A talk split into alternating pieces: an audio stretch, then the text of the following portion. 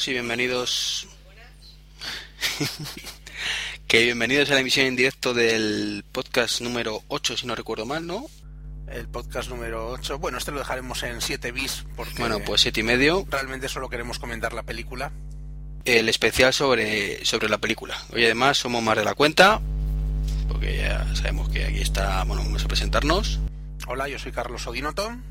Yo soy Pili o Omega 13. Y yo, Treki23. Y estamos en Madrid, por si a alguien le interesa, en Móstoles concretamente.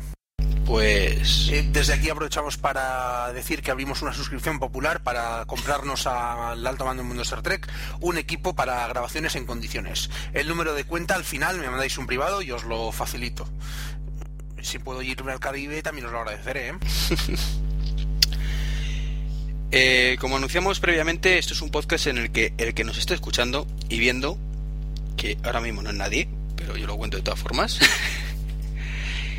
eh, simplemente tiene que suscribirse, bueno, suscribirse no, perdón, eh, abrir una cuenta en Skype si no la tiene ya abierta y añadir al usuario Mundo Star Trek, a raíz, o sea, perdón, y a través de este medio, pues nos, mira, se nos está conectando uno. A través de este medio, pues nos, nos hacéis una llamada al Skype y, os metemos en antena, entre comillas. Eh, hemos pensado en dividir este podcast en, dos partes. La, primera va a ser una opinión general de la película sin entrar en, spoiler ni detalles escabrosos. Y a continuación, una vez que nos hayamos pronunciado todos un poquito, eh, pues entraremos ya en materia más spoiler, así que en ese punto el que no haya visto la película, mejor que deje de escuchar o que apague la tele directamente.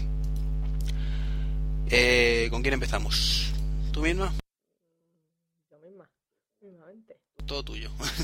Eh, comentar un poco la película, la... hacemos crítica directamente ya. Tu opinión, tu opinión. opinión. Sin entrar en spoilers. Sin entrar en spoilers. Bueno, pues que como película de ciencia ficción no está mal a mí se me ha hecho interminable, sinceramente, tengo que reconocerlo. Pero yo lo que he visto no ha sido una película de Star Trek. Lo tengo que decir así. Me duele, pero es la verdad. No es que me haya entusiasmado demasiado. Carlos. Pues a mí me parece una buena película de ciencia ficción, me parece una película entretenida, se me ha pasado en un suspiro. Creo que habrá que esperar a ver esa segunda y tercera parte lo que hacen y entonces pues valorar si realmente es una película de Star Trek no al uso pero sí manteniendo el espíritu de Star Trek o simplemente es una película de, de ciencia ficción con la excusa de ser Star Trek. Pero eso solo lo puede decir el tiempo y la idea que tengan los guionistas productores y directores en la cabeza que a lo mejor quizá deberían expresarla públicamente, aunque sea destripar un poco eh, el marketing viral y todo, toda esta historia. No lo sé. Yo me reservo un poco la opinión. Mm, me acabo de dar cuenta que no estábamos grabando nada. Para la televisión, para el podcast sí. Simplemente ese inciso. Ya estamos grabando. ¿Cómo que no estábamos grabando nada? Sí, que no se está grabando el programa para poder emitirlo en diferido. Así que los que no lo hayan visto en directo, os pues jodéis. Mala suerte, tenéis que estar. Aquí ya el fútbol prácticamente tiene que estar acabando y no hay excusa para, estar aquí. Luego ya podéis salir de fiesta. Eh, para que lo vean diferido, mm, estamos en una primera parte que es eh, dando nuestra opinión sobre la, película general. Pili u Omega 13 que hoy nos acompaña dice que no le ha gustado demasiado. Bueno, repite lo que ha dicho en resumen. En resumen, que como película de ciencia ficción es bastante decente, pero a mí se me ha hecho bastante larga, la última media hora se me ha hecho interminable y como película Star Trek no me ha gustado nada.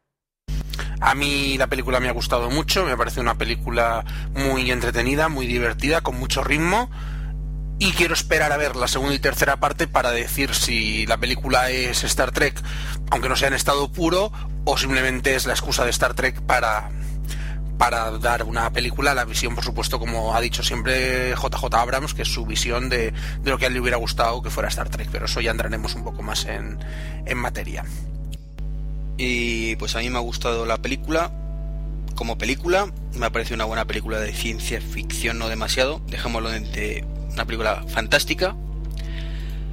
Eh, como película de acción también me ha parecido muy interesante. Como divertimento de dos horas, muy bien. Pero como película de Star Trek, pues todavía la estoy esperando, porque realmente opino como, como Pili, eso de Star Trek pues tiene el título. O sea, se saltan el canon un poquito bastante, no entraremos en detalle de momento. No se me ha hecho larga, tampoco se me ha hecho corta, tiene una duración justa, suficiente para lo que tiene que decir, pero no es una película para ver ni dos veces ni, ni mucho menos tres como, como hay mucha gente que está haciendo. Que hombre, que, que le guste estupendo, evidentemente. Recordemos que es la mm, visión personal de, de Iván. Es decir, que nadie se ofenda porque haya dicho que no es para verla tres veces. Cada cual con su dinero y con su tiempo hace lo que le Hombre, dé la por gana. supuesto, no, no, estamos, estamos haciendo este podcast para opinar. Yo, No, yo eso también, es... yo también puntualizo que a mí posiblemente la última media hora se me ha hecho larga por el estado físico en el que estoy. O sea, estoy con un trancazo impresionante, estoy medio afónica y posiblemente la última media hora mm, me ha parecido aburrida más que nada porque estaba ya que no aguantaba más en el cine. Cuestión de volver a verla moraleja, si estáis pochos no vayáis al cine. y, y no grabéis un podcast con la voz como la tengo yo, pero bueno, eso ya es otra cosa.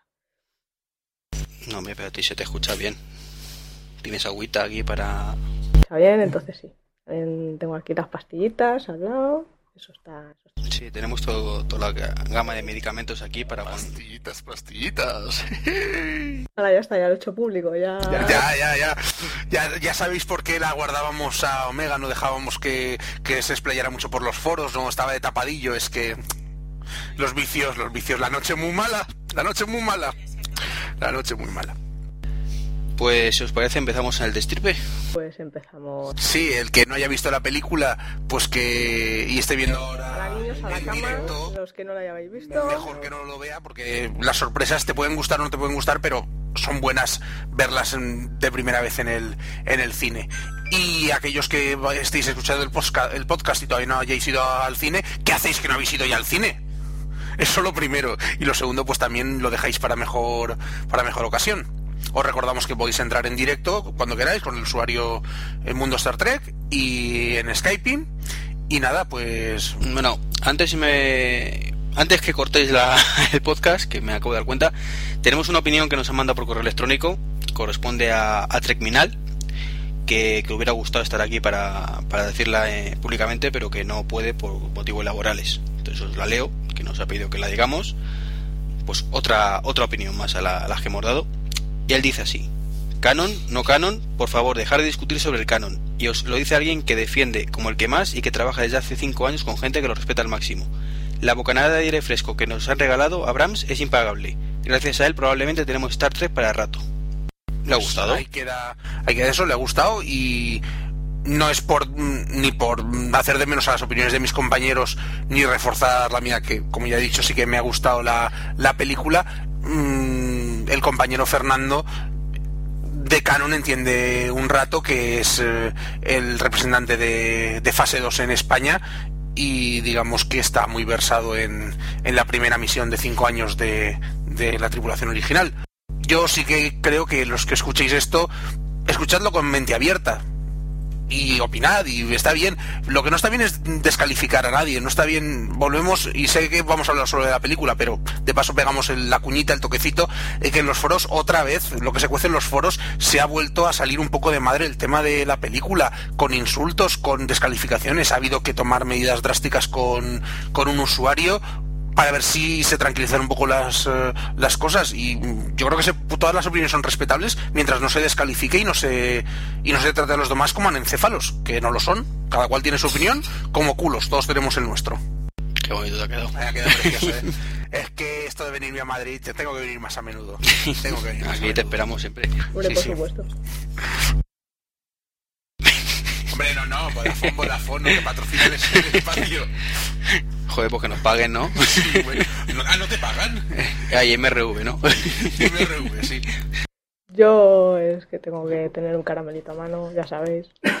No puedo, puedo ahogarme en cualquier momento. Y de paso, oye, qué caramba, ya que son patrocinadores de la web, os recordamos los dos patrocinadores que tenemos de momento. Sixela, soluciones informáticas, mantenimiento, programación de páginas web, y Transilvania Models, eh, una tienda online que manda a toda España maquetas y figuritas tanto de Star Trek como de otros productos de fantasía y ciencia ficción. Y recordaros que tenemos más espacio todavía para patrocinadores y publicidad.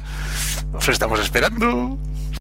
Lo siento, ha sido mi vena catalana, de verdad, no, no volverá. Y que no se me ofendan los catalanes, que es una broma simpática. Pues Pili, empiezas tú con tu opinión más ahí a saco, Paco. Bueno, a saco, A saco, Sí, a saco. empezam- Vamos un trozo por trozo de la película, más o menos, porque... Y lo comentamos un poco entre todos. Venga, Creo que es lo mejor. la introducción, La lo primero, introducción. hasta las letras. Mm, hombre, yo reconozco que los primeros 10 minutos de película me, me han encantado. O sea, tengo que decirlo. O sea, me ha gustado mucho. Toda la parte de Lewis S. Kelvin me ha parecido bastante bien hecha, entretenidísima. Y por un momento he dicho, bueno, estoy ante una buena película. Pero es que luego ha salido lo que ha salido. y es que ya ahí directamente.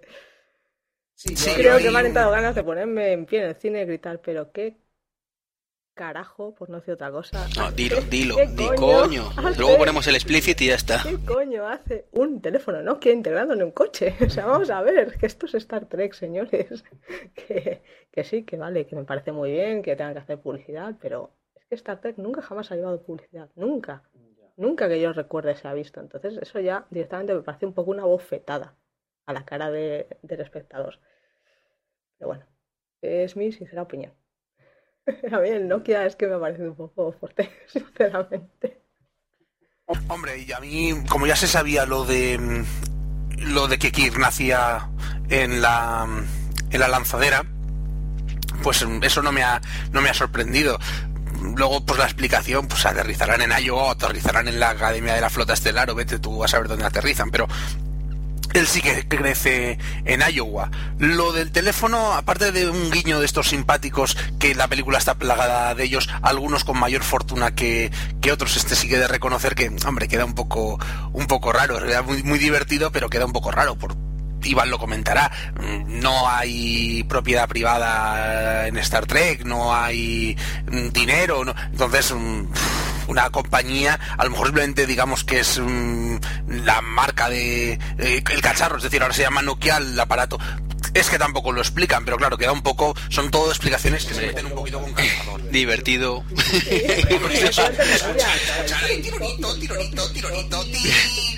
Ahí me ha parecido bastante cutre y patético, particularmente. Por eso yo, yo decía que es que es como una bofetada por eso. O sea, ahí ya estás tirando por tierra con esa chorrada, que realmente es una chorrada, que dices, bueno, en cualquier otra película te habría hecho gracia, pero es que en Star Trek realmente. mm, Pero es que más chorras, por ejemplo, que le llame el tío a, a, Jean y le diga, como rajes el, rayes el coche, te mato, y lo que le pasa al final al coche. O sea, es... un- Y el policía es... es- yo qué sé, es que nunca se había visto. Es decir, parecía que era un androide, pero luego resulta que no era un androide, era un... Pero que eso tampoco aporta nada a la película, si lo pensáis. Aparece el crío, se carga el coche. Yo creo que aporta simplemente que nos quieren enseñar pues eso, el nacimiento, el nacimiento épico de, del héroe, luego su primera adolescencia, su primera mm, en su niñez, tanto yo lo he esa visto escena como, suya como la la, típica escena absurda que te tienen que poner en todas las películas para que veas que el protagonista es un, Un rebelde sin causa. un rebelde sin causa. Pero es como Pero lo podrían haber hecho de mil maneras diferentes. Los el- cubículos esos donde lo tienen metido para estudiar el- en la Academia de Ciencias Vulcana o la, la ESO o lo que estudien los que tampoco lo explica lo que estudian los Hombre, era un poquito de- más avanzado que la ESO, por lo que niños de decían. Vulcano. Pues yo que sé, queda un poco ridículo la pelea del tío cuando se cae ahí, el huevo parece, a mí me recordaba em, los woks estos que no se pegan y que, que el hormiguero cuando hacen, pues, no sé, ha quedado un poco ridículo, pero era una forma de, de mostrar eso, las, las vidas paralelas de, de los dos protagonistas, la niñez de ellos, luego pegas el salto a mm, 10 años después, cuando ya uno está en para entrar en la flota y el otro está dependenciero y mujeriego. No sé, la mm, forma de ligar con o de tratar de ligar con con Jura me parece muy propia del personaje que creó Shatner, pero Sí, sin embargo, a esa escena sí me ha parecido muy coherente con lo que es el personaje de Kirk. En la escena del bar, digo, bueno, es el típico chulito que, que ya está. pero luego la, aparición y, y por qué sale por qué sale Pike Es decir, ¿qué pasa? ¿Se lo han teletransportado porque alguien ha llamado a la flota diciendo, oye, aquí hay unos cadetes escaneándose? ¿O, o es que pasaba por ahí? No, a mí lo que me ha sorprendido es que Pike supiera de la existencia de Kirk como si fuera, pues como hemos comentado antes, camino de, de, del cine, como si fuera Harry Potter, ¿no? Que fíjate qué proeza hizo este niño en la CEL que todo el mundo le conoce. Pues no, eh, hay... yo creo que lo conoce. Primero dice que lo conoce porque ha hecho una disertación sobre la Kelvin. Y luego yo creo que sí que es importante el sacrificio de George al conseguir mantener a raya a la Narada. Narada creo que era la nave de, de enero. Y y conseguir que los 800 tripulantes, o bueno, la, la nave, la Kelvin creo que tenía 1000, pero vamos, que 800 de los 1000 tripulantes eh, salvaran la vida mmm, disparando ya todos los torpedos para evitar que los, que los alcanzaran y luego lanzándose a desesperada, pues a causar el mayor daño posible. Entonces, mm, digamos que el hecho en sí, conocerlo per se, como a Harry Potter, conocerlo porque es el niño que sobrevivió, no. Pero si ha estudiado la figura de su padre, pues claro, ha indagado en que la madre estaba embarazada, la mujer estaba embarazada y que dio a luz a, a un niño. Entonces, yo creo que desde ese momento que él estudia en profundidad, es como cuando tú estudias pues, un personaje histórico, se crea un vínculo con de paterrofilial, un vínculo de simpatía con, con Pike. Tampoco tiene lógica que simplemente le diga, muchacho, tú puedes hacer mucho más, tu padre era un valiente, y a que él se, se uniera, pero es que pasa lo mismo que en Star Wars. Luke, tu padre era no sé qué, no sé cuántos, y, y aquel pierde el rabo y se va porque estaba deseando irse. Es decir, yo creo que Kirk estaba deseando que, lo, que los, entre comillas, que lo salvaran, que quería hacer algo con su vida. Estaba ya estaba en la espiral Sí, pero, pero es muy poco profunda esa conversación. O sea, es, es ridícula. La conversación realmente la analizas y dices, es que es ridícula esta conversación.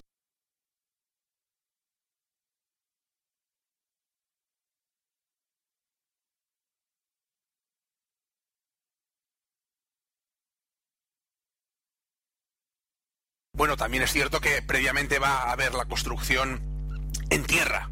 Otra de las cosas que, que, los defensores del canon. Bueno, pero eso está bien, está bien. Porque... Va a ver la, la construcción de la Enterprise y yo creo que mmm, recibe el flechazo, es decir, él queda totalmente prendado de esa, de esa nave. Es como más adelante, y lo comentamos ahora porque estamos hablando de la Enterprise, pero vendría más adelante, cuando los comisionan iba con Bones y Bones le ha puesto malo para que pueda subir y toda, que eso también tiene telita el asunto, pues está malísimísimo y se está muriendo y luego tiene una reacción alérgica de tres pares de, de narices, pero cuando Bones le dice, mira, y aquel mira, es una expresión en la cara de, oh, no sé, algo algo así, es decir, yo creo que es todo un, un, conjunto de cosas. Por un lado, él quiere que lo salven, él quiere hacer algo positivo con su vida.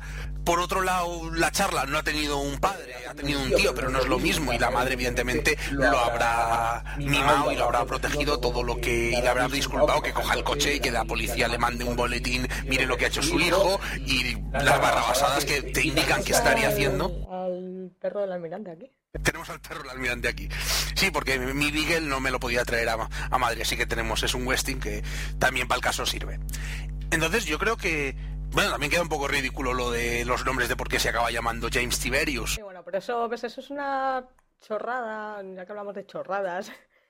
Es una cosa que a mí personalmente me daba un poco igual. O sea, hay cierto canon que te puedes saltar tranquilamente, no pasa no, nada. Pues eso, y hay yo creo que era canon porque que- no estaba explicado, pero el problema No es sé, que no sé si al explicarlo, ¿no? al explicarlo ahora, se lo conviertes en canon y dentro de 40 años igual llega alguien y no le parece bien y, y así, y se ha creado canon por una chorrada. Yo creo que en cambio sí que es muy interesante y a mí me ha gustado mucho la relación, cómo se mm, inicia la relación entre, entre McCoy y, y Kirk en la propia lanzadera. Me ha parecido, yo creo que Cal Urban es con diferencia el mejor personaje de los secundarios, es decir, Pine y Quinto están en otro en otro nivel, Pine muy en su cosa de guaperas, de jejeje. Yo creo que con McCoy realmente lo han conseguido. Pero O sea, Urban, yo creo que así como- Yo, debo gustado. decir, yo debo decir que de- desde el primer momento, yo cuando supe que Carl Urban iba a ser McCoy, perdón, eh, a mí me inventaban los siete males. Eh, Porque es que es un actor que me encanta, pero es que yo no lo veía para nada en el papel. Y sin embargo tengo que reconocer mi error, o sea, me ha encantado. Sí, cuando, está, cuando ya lo comisionan y está vestido con el- y lo ascienden a jefe médico, genial, sí, sí. es casi una fotocopia de Es, es Bones, Sí, sí, una fotocopia de Forrest Kelly, aunque evidentemente no, no tiene ningún parentesco, es una No, cosa muy gruesa, así como Scotty lo han querido hacer muy... Scotty es el peor, yo creo, de los actores Sí, elegidos. Yo ahí... Y yo creo que el doblaje a, mm, a este a Anton Yelchin, Yelchin no le hace no le hace justicia. Es decir, le- les ha pasado como tú comentabas, como en el, el último Samurai y en cartas desde Iwo Jima y Y yo además es algo que me, me fastidia reconocerlo porque a mí, o sea, yo siempre defiendo los buenos doblajes, me encantan las versiones dobladas, pero es que tengo que reconocer que me chirriaban los oídos cada vez que abría la boca. Sí que hay que decir una cosa, si alguien no ha visto la película y se ha atrevido a entrar en esta parte de- del podcast, el doblaje no es el mismo que, que los trailers. Ya lo comentábamos.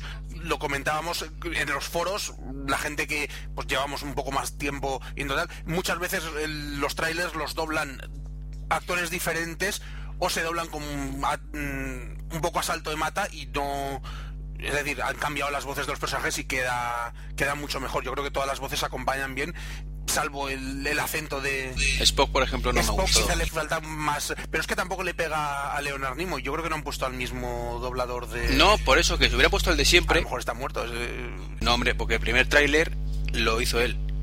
O sea, el, el teaser este donde sale el Enterprise en construcción, hice el espacio, la última frontera, es la voz de siempre de, Leo- de Leonard. Pero a lo mejor la cogieron de, de la serie de que no lo sé, es que no, es eso que no lo sé, es me, que me tendría yo que informar, eso, eso tendría Es divagar, es es cuestión de mirarlo en el doblaje.com, web que recomendamos desde aquí porque es bastante útil y hay que ayudar a, colaborando con ella, mandándoles pues cuando hay algo que está mal pues o tal, lo corrigen y normalmente agradecen cualquier aportación que se, que se les haga.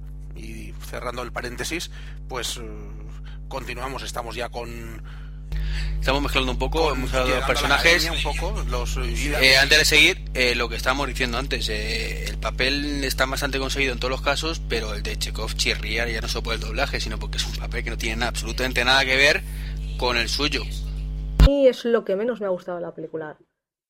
Y quizá a Saldaña han hecho una jura excesivamente ya mm, rollo con Spock aparte que también es adelantarnos es decir no es, eso, es, eso es adelantarnos pero digamos que eso es propio de, de esa realidad paralela o de esa de ese punto de inflexión que supone la destrucción de, de Vulcano digamos que la han hecho demasiado Acabas de joder la película a todo el mundo, macho. sí bueno ya les hemos avisado o sea, no- Sí, o sea, avisados están, o sea, ya no se puede... pero que mm, digamos que la han hecho demasiado sexual. Eh, Mitchell eh, Nichols era mucho más mm, insinuante, no llegó nunca, también porque es el año 66, no se permitían Sí, ese tipo. Pero bueno, cierto, lo- y además recordemos que que ella su verdadero amor en la serie original sí que le canta un par de canciones con la lira acompaña le acompaña a Spock y aquella canta pero su verdadero amor es Scotty cuando en Star Trek 5 ese maravilloso baile, esa gran película, que hay quien ya compara esta que está al mismo nivel, hay quien no. Bueno, hay diversidad de opiniones. Mm, Es una lástima que se haya hecho un poco tarde y que no, no nos podáis estar siguiendo porque nos gustaría mucho contar con vuestras opiniones en directo y que el podcast fuera más... eh, más rico, pero os emplazamos a poner vuestras opiniones en, en mundostartrek.com barra foros porque yo creo que todo el mundo esta película no deja frío a nadie. Yo creo que tiene esa virtud, no deja frío a nadie. Lo malo es si los que se ganan por un lado se pierden en demasía por el otro. Habrá que ver los resultados tanto de taquilla como de cabreo de, de la gente. Y si la tercera o la segunda película va a verla mucha gente. Bueno, espérate, espérate que haya segunda y tercera película. Sí, yo creo que, yo creo que sí, en Estados Unidos No está. le está yendo mal. En Estados Unidos está respondiendo muy bien y esta sesión, que era la sesión de 8 menos cuarto, en un cine que probablemente hayan echado 8 sesiones en todo el día, cuatro, se- en dos salas distintas, cuatro sesiones cada, cada sala, pues había más de media entrada. Un centro comercial que aquí eh, en Madrid deben haber cines para aburrir. En el Interland, por supuesto, y en Madrid Capital también. Entonces yo creo que no está...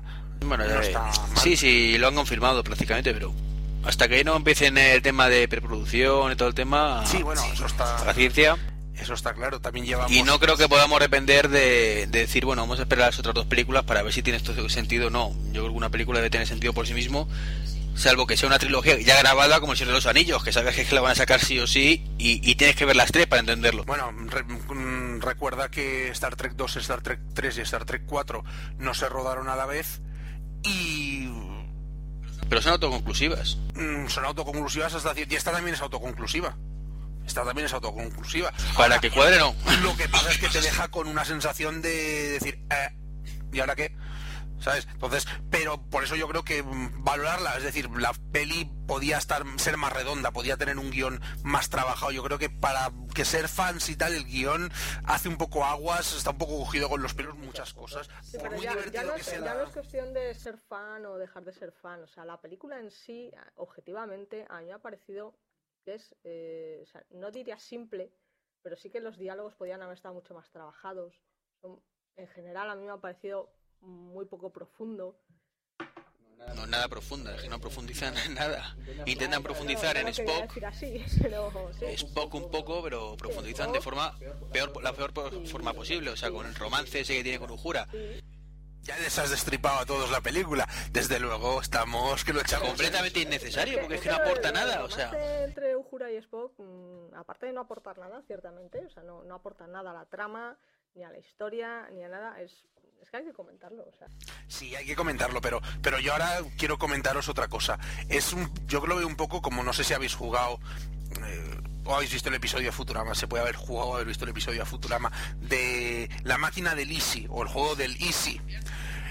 Esto es un poco el juego del Easy, es decir, si en la serie original Spock, o justo antes de empezar la serie original, Spock hubiera sufrido una pérdida de 6.000 millones de compatriotas, entre ellos su... No, no, no, pero el romance supuestamente lo ponen como que viene de antes.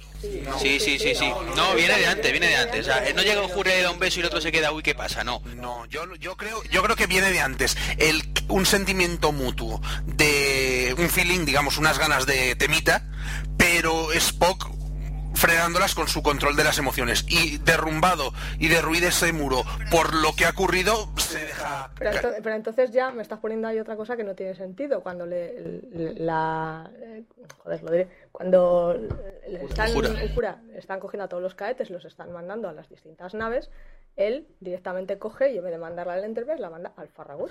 Y claro, la otra se le queja y claro, dice: No, es que yo no quería que esto parecía un favoritismo.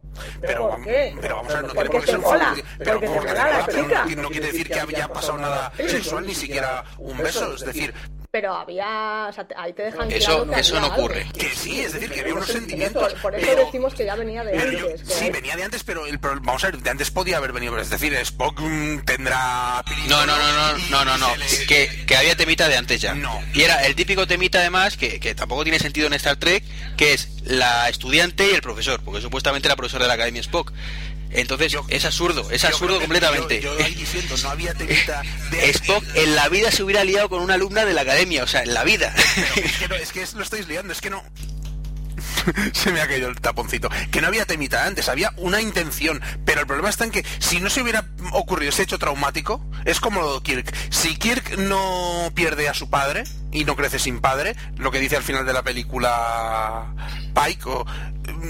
o, le- no, lo que dice Pike, no, lo que le pregunta Spock al Spock viejo y el Spock le, le contesta eh, él entró en la academia, en la digamos en la realidad que conocemos, él entró en la academia por auspiciado por su padre, por el respeto y la admiración que sentía por su padre y tal. Él entra en la academia ahora por mm, por rabia, por mm, por ganas de luchar y porque ha encontrado una figura paterna en Christopher Pike. El resultado es el mismo, pero el camino es distinto. En el caso de Spock el resultado no tiene por qué ser el mismo, es decir, si no se, si no le pasa que pierde a su mamá querida del alma y piensa que su papá le odia profundamente, que eso es muy Trek y muy canon, porque se ve durante toda la, durante toda la serie original y las películas. Él a lo mejor hubiera albergado sentimientos hacia Uhura y ya está. Lo que pasa es que en algún momento es un, sí que demuestra que es medio humano cuando flaquea y en lugar de mantener, no quería favoritismos y tú te vas a la Farragut, bueno, no quería favoritismos, pero ¿cómo está la moza? Venga, va, al Enterprise. Y ahora que encima ha pasado lo que ha pasado, pues, jo, ¿cómo está la moza? Y está en el Enterprise, pues... En fin, es que- Yo es que creo que era una relación que lo ponen como que venía de yo creo- yo creo que Sí, es no, yo, también estoy, de acuerdo con Iván. de picaresca, yo no lo sé, yo habría que preguntarles, es otra cosa que no queda muy bien explicada. Como casi tantas cosas. Como alguno de los cameos que no son, bueno, no son ni siquiera cameos, se, se vendieron como papeles en la película. A mí el de mm, el de Jennifer Morrison o el de Paul Gillom me han parecido los dos un poquito tristes. Es decir, el de la madre de, de, de Kirk es que ahí le han sacado empujando y diciendo tres frases. Y el, y el médico de Stargate Atlantis asignando unos cadetes un primer plano que encima no se le distingue entre la gorra y el uniforme. Y ahí acabemos, no sé. Ve, pues como la, la madre de Spock también, tiene un papel que madre mía. Bueno, encima muy avejentada porque lleva una cantidad de látex encima, está eh, Winona Ryder está totalmente irreconocible. Ah, está la pobre mujer. La. Tyrion sí que sí que está está bien, es es um, uy, ¿cómo se llama? Rachel Nichols. ¿No es Rachel Nichols? No sé quién era. Alias. La sí, la rubia de Alias.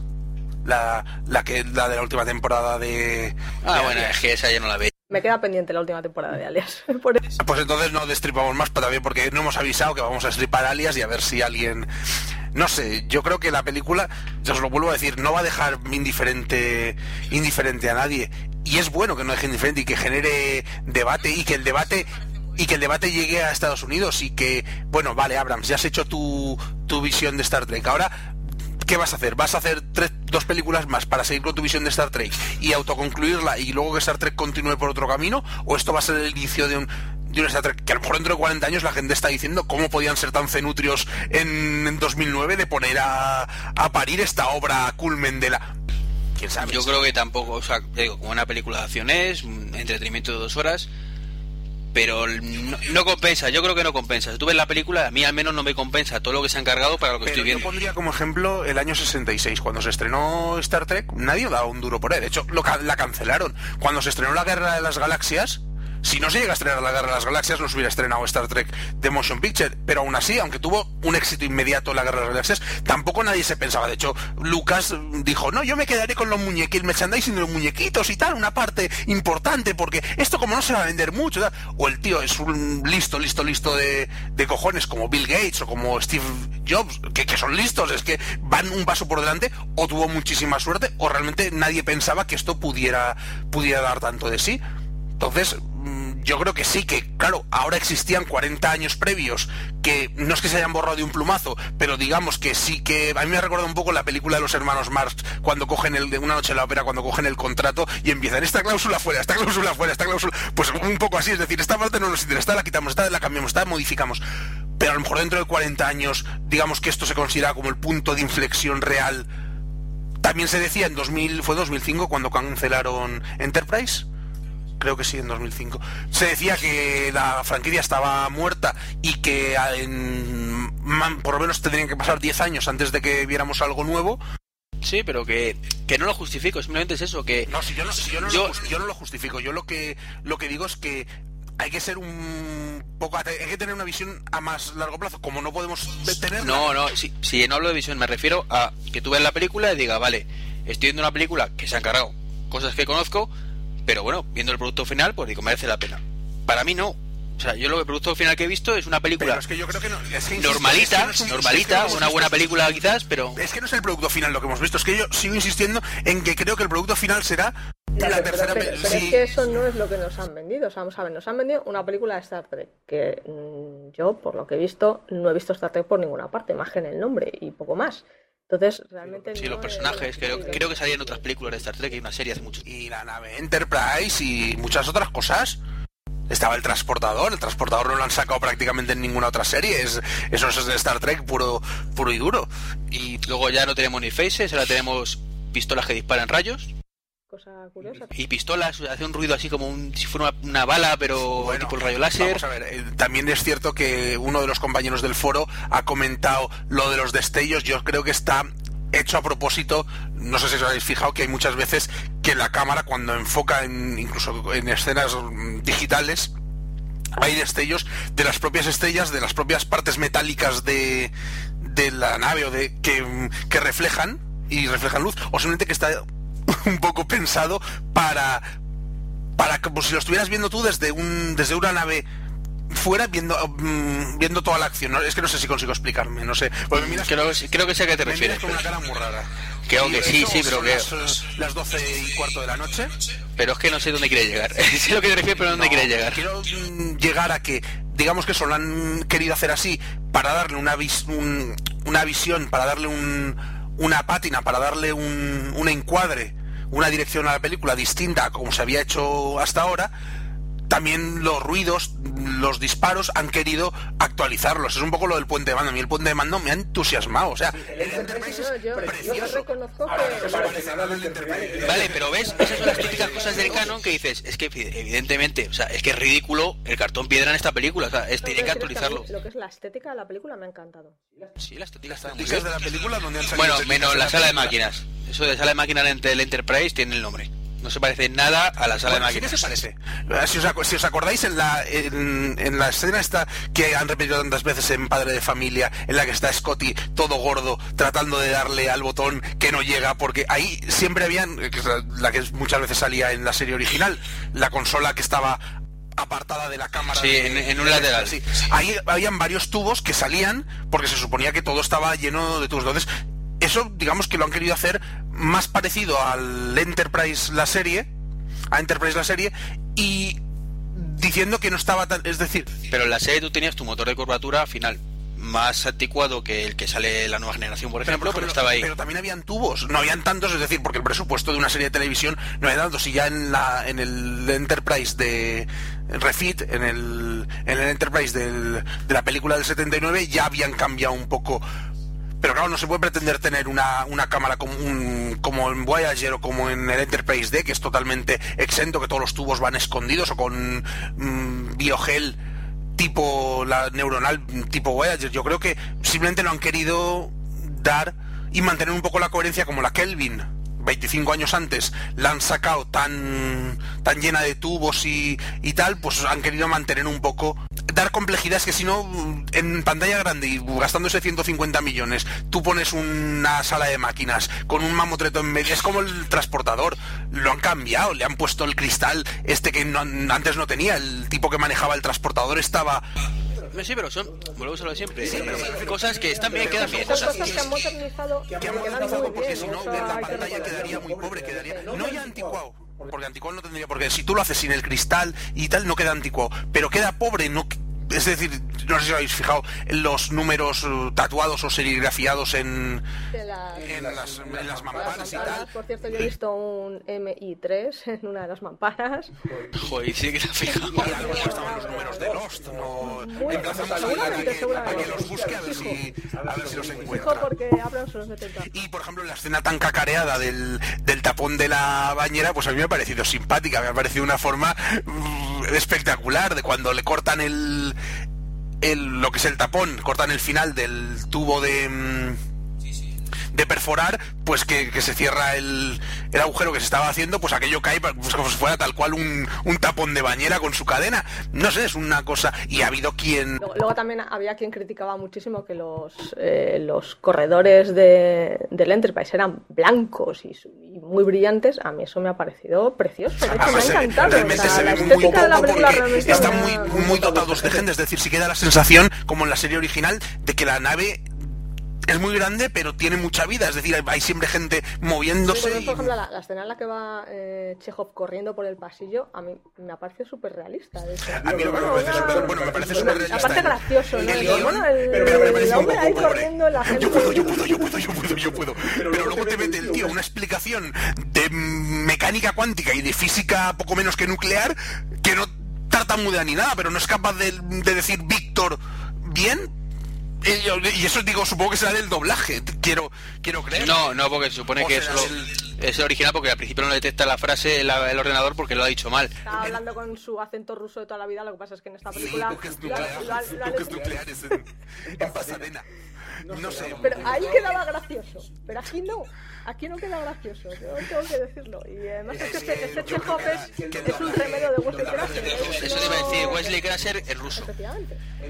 Igual de baboso. Pero yo creo que es el doblaje. El doblaje que consiguieron el equipo en el que estaba Constantino Romero, ese doblaje que pagó Televisión Española, es eh, muy bueno, muy bueno, muy bueno. Es, Eso es in- inmejorable. es difícil de... sí.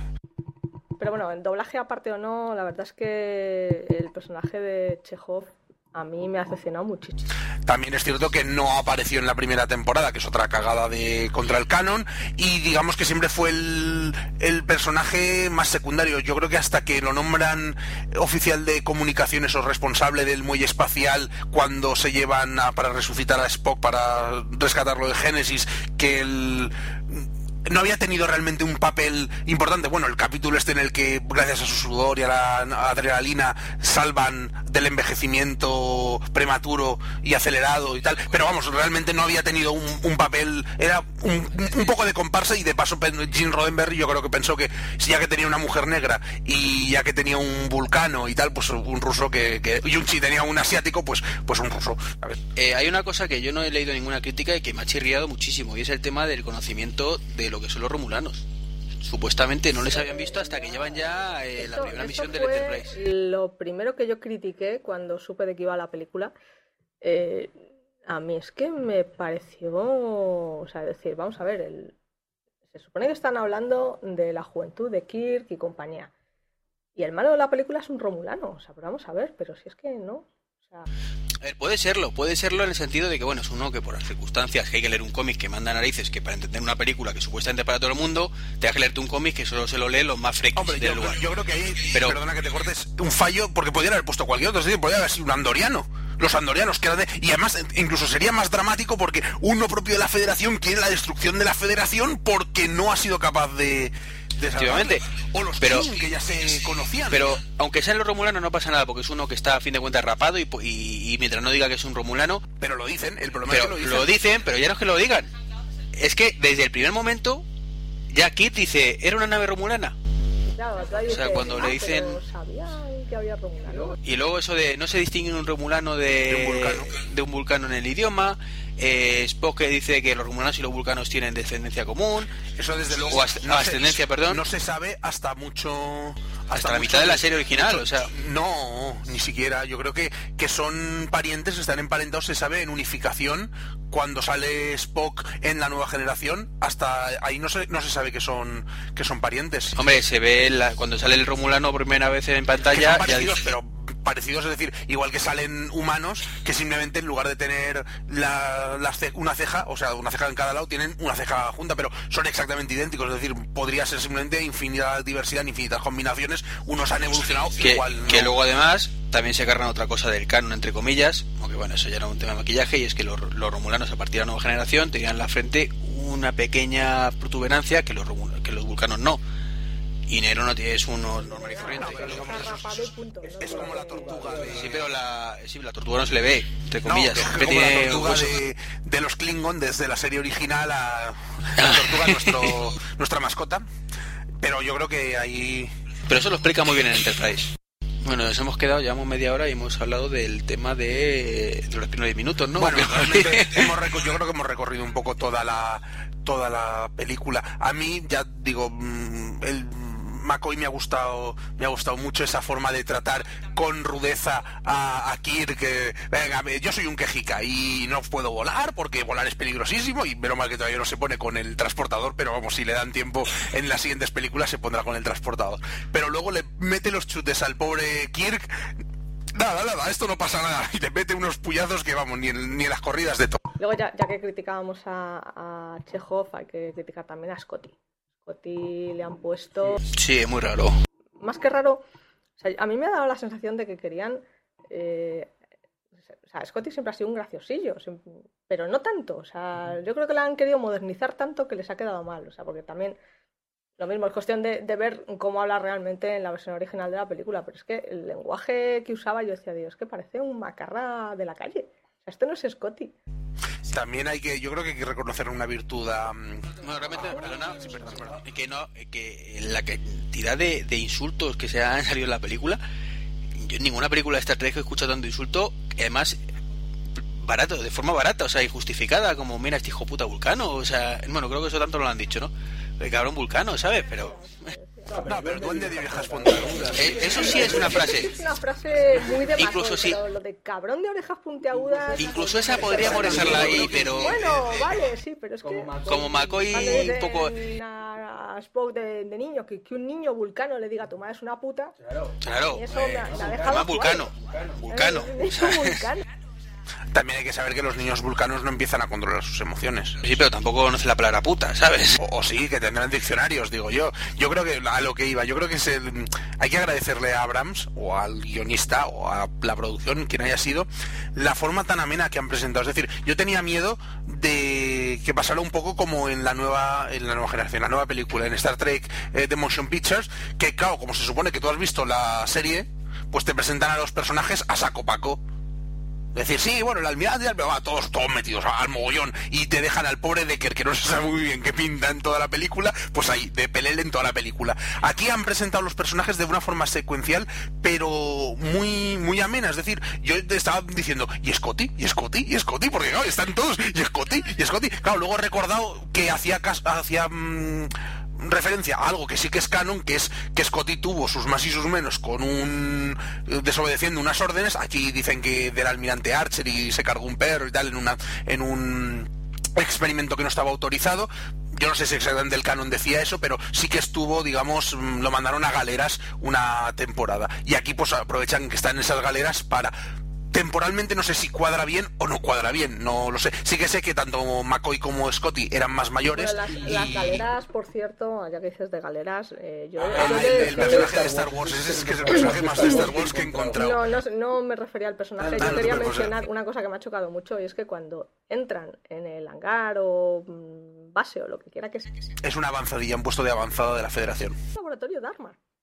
O sea, la entrada es un laboratorio Dharma. Es ridículo, o sea, O sea, vamos a ver, o sea, están, o sea, una puerta que tienen que abrir dos tíos ahí empujando, o sea, de, de hierro oxidado, un pasillo blanco sí, con azulejo un- eso en la federación, aunque fuera en el siglo XXIII en vez de en el 24, sería un campo de fuerza que estaría ahí haciendo algo. O sea, Pero no, podría ser también una, una un, un facility, una un No, una un- escotilla de la de, de- no, de me refiero, es no, me refiero que sí, pero que me refiero que podía ser simplemente un joder, un laboratorio, un un almacén del siglo XXI o del siglo XX cuando empezó la exploración de, de la Enterprise de Archer. Y entonces simplemente como no ese planeta no tiene mayor interés pues no se han gastado dinero en, en actualizarlo a mí lo que sí que me ha parecido lamentable pero lamentable lamentable lamentable no tanto lo que tú has comentado antes de la nave de mm, de Spock, del Spock anciano, la nave mm, temporal, que realmente no es temporal, lo de la materia roja me ha parecido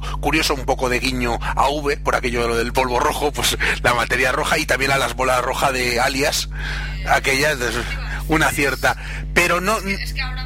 Claro, ahora que está, pues, eh, pues, eh, vamos a ver, claro, yo, yo que también si tuviera la pasta que Claro, tiene, por, yo por- también por estaría eso, muy por eso digo que me ha hecho gracia el ver que la entrada del sitio en este en el que está Scotty es que es la entrada de cualquier escotilla que hayamos visto en Perdidos. O sea, es que Pero la nave tú la asimilabas mucho al- a la nave Gungan con la que van en Star Wars Episodio 1, yo la veía más parecida a las que habíamos visto en Enterprise del alto mando vulcano, aunque la haya diseñado la Forge, que por cierto sabemos que la ha diseñado la Forge porque lo pone en el cómic. Muy interesante muy interesante porque en la película no lo dicen. Yo estaba convencido que la había diseñado un, pues el- los vulcanos, pero sí que creo que aunque la diseñe la Force, que es ingeniero de la Federación, la puede diseñar al gusto de o con la tecnología, es decir, los vulcanos son muy suyos, ya lo vimos en Enterprise, aunque estén totalmente integrados en la Federación, pueden seguir investigando naves y diseños por su cuenta y luego cuando los prueban y tal, pues los llevan a los astilleros de la Federación. no, sí, puede ser. Hay cosas que pueden Lo justificar de una forma decía, un pero no, poco... lo que decía que me ha parecido muy lamentable, que me ha recordado mucho a, a Star Wars, al planeta helado donde acaba Luke Skywalker y a la, a la persecución acuática de- del episodio 1 es el del planeta helado, eh, eso de los bichos que atacan al, al pobre Kirk, que encima a la velocidad que va, que se ve que se acerca, Kirk no corre tan rápido, es decir, lo tenía que haber pillado.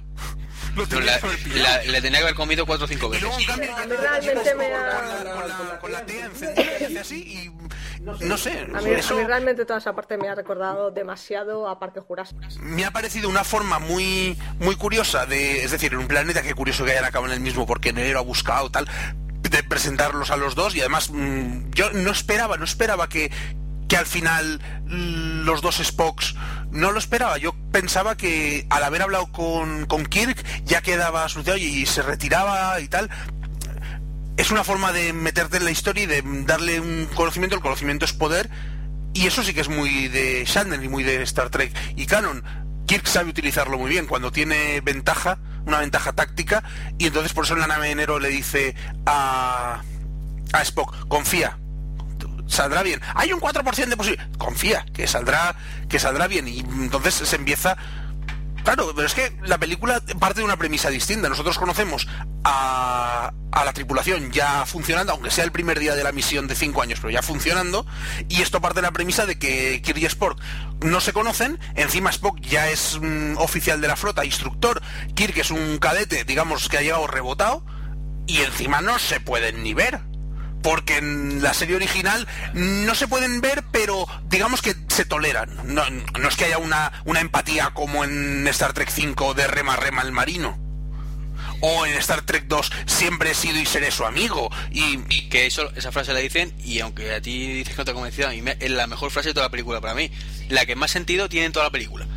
Yo no diría que es la Yo única que... que- tiene sentido, pero sí de la Yo creo No, la- la que más, la que más. la que- la que más ha tenido sentido ha sido una que ha dicho Quinto que era también calcado lo que decía Spock en la serie en la serie original. Lo que pasa es que mucha información en poco en poco tiempo y por eso esas son las cosas que a lo mejor no en la misma semana, a lo mejor no en el mismo mes, cuando la quiten, cuando tenga el DVD, sí que quiero ver con calma porque son detalles y guiños que se te escapan, que a lo mejor estás tan encabronado con algo que acaban de poner en pantalla que te ha removido por dentro, o estás tan entusiasmado con, con lo bonito que te ha resultado, pues por eso el nacimiento de Kirk, la destrucción de la Kelvin y tal, que te acabas perdiendo cosas por, porque tu cerebro no da para más, no, no asimilas a tanta velocidad. Entonces, pero ya te digo, el, guion de, de Kirk, el guion de Quinto, el guion de Urban, eh, yo creo que los tres tienen un papel.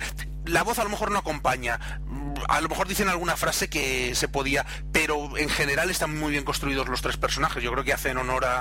Pero, por ejemplo, no está mal construido, pero el cómo llegan a sus puestos al final me, me parece ridículo. Cambiando un poco de tema.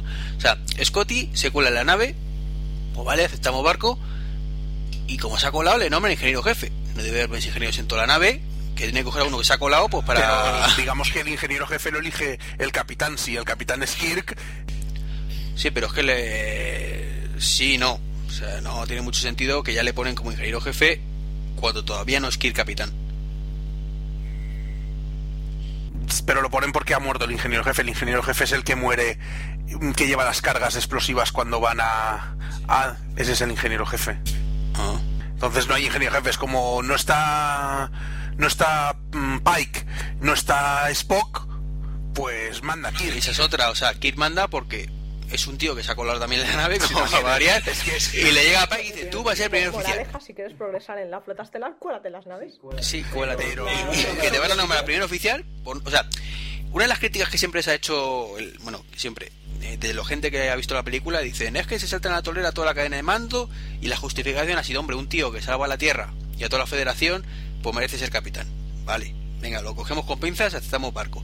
Pero ahora, un tío que no ha hecho nada en su puta vida, no merece ser el primer oficial de una nave en- a la que se ha colado. Pero digamos que, que Pike, al igual que, que Spock viejo, cuando habla con, con Kirk, le anima a que mm, haga unión con, con el Spock joven y cuando habla con, con Quinto, con el Spock joven, le explica que es que tenía que aprender que pueden las cosas importantes que saben, frase, los pelos como escarbes, las cosas importantes, porque claro, luego piensas todo lo que hacen, aunque sea un universo que dices no sabemos lo que va a pasar, pero echas un poco de vista atrás, pues digamos que Pike es consciente de que Spock no puede ser un buen capitán. No puede ser un buen capitán si no tiene el contrapunto, debe aprender, si no tiene un contrapunto, digamos, un locuelo como, como Kirk. Igual que Kirk cuando lo ascienden y, y Spock solicita ser readmitido en su puesto, dice que sí, es decir, acaban no son- a lo mejor no son amiguísimos, ya serán amiguísimos, dales tiempo,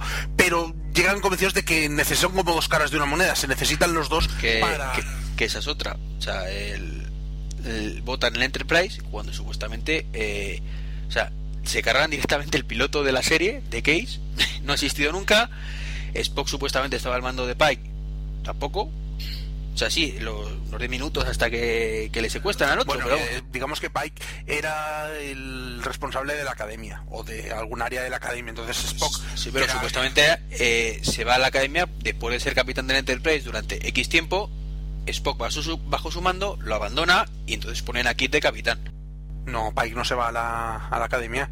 Pike se queda en la silla de ruedas. Sí, pero justifican el que se haya ido eh, dentro del canon que se conocía como que me parece que se iba a la No, academia no, o algo no, de no, eso. no, de esa vez se quedaba, que se quedaba, mm, digamos que vegetal y no y solo podía contestar sí o no con el Sí, pero bueno, tampoco lo, recuerdo que lo explicara muy bien. no, pero que yo creo que simplemente mm, es una forma de que la gente que no haya visto nada entienda algo. Lo que considero más cagada es lo del, lo del cómic. Porque si tú estás queriendo hacer algo que te vas a cargar parte de lo que existía y vas a encabronar al personal, a los fans más acérrimos, porque justificando que es que así te abres a un nuevo público, si tú ya empiezas poniendo cosas que la gente no entiende, Que, bueno, para poner antecedentes, o sea, la película empieza, de pronto está una nave que es la Kelvin, de pronto aparece un agujero y sale una nave enorme, no sabemos por qué ni de dónde, salvo que he leído el cómic, se lo cepilla y tampoco, y la explicación que hace Spock, pues como que se ha visto el cómic, ah, sí, está resumiendo el cómic, pero si no sabe de qué va el cómic, a mí me dejaría igual, digo, ¿pero qué me está contando este pollo? Aparece un, uno de ahí que... O sea, a mí al menos me ha dejado frío esa explicación. cómic y me ha dejado un poco fría. lógico. Sí, que no sabía de dónde venían ni nada. Vale, sí, me está gustando mucho el tema de la Kelvin, me encanta, las- está muy bien la escena, pero mm, ¿esto a qué viene realmente? Por eso yo creo que esa, yo creo que esa es la, mm, la mayor crítica que se puede hacer. Es decir, a mí no me importa mm, porque me ha entretenido y porque creo que es solucionable y que si no es solucionable a la larga será beneficioso para, para Star Trek. A lo mejor no tal como lo conocíamos, pero beneficioso para seguir disfrutando de, de unas aventuras, aunque no tengan tanta densidad como, como tenían antaño. Pero lo que sí que vemos una cara es que si tú te cargas cosas para aligerar la carga y las explicaciones y que sea más dinámico la cosa, pues no puedes crear un cómic precuela que te añade cosas que y que luego la explicación primero llega a mitad película que ya se te ha olvidado hasta que pintaban esto y luego tampoco explica, es decir, se explosionó porque llegué, llegué tarde, pero ¿por qué llegó tarde? O porque ocurrió lo, lo impensable. En un vulcano no puede decir ocurrió lo impensable.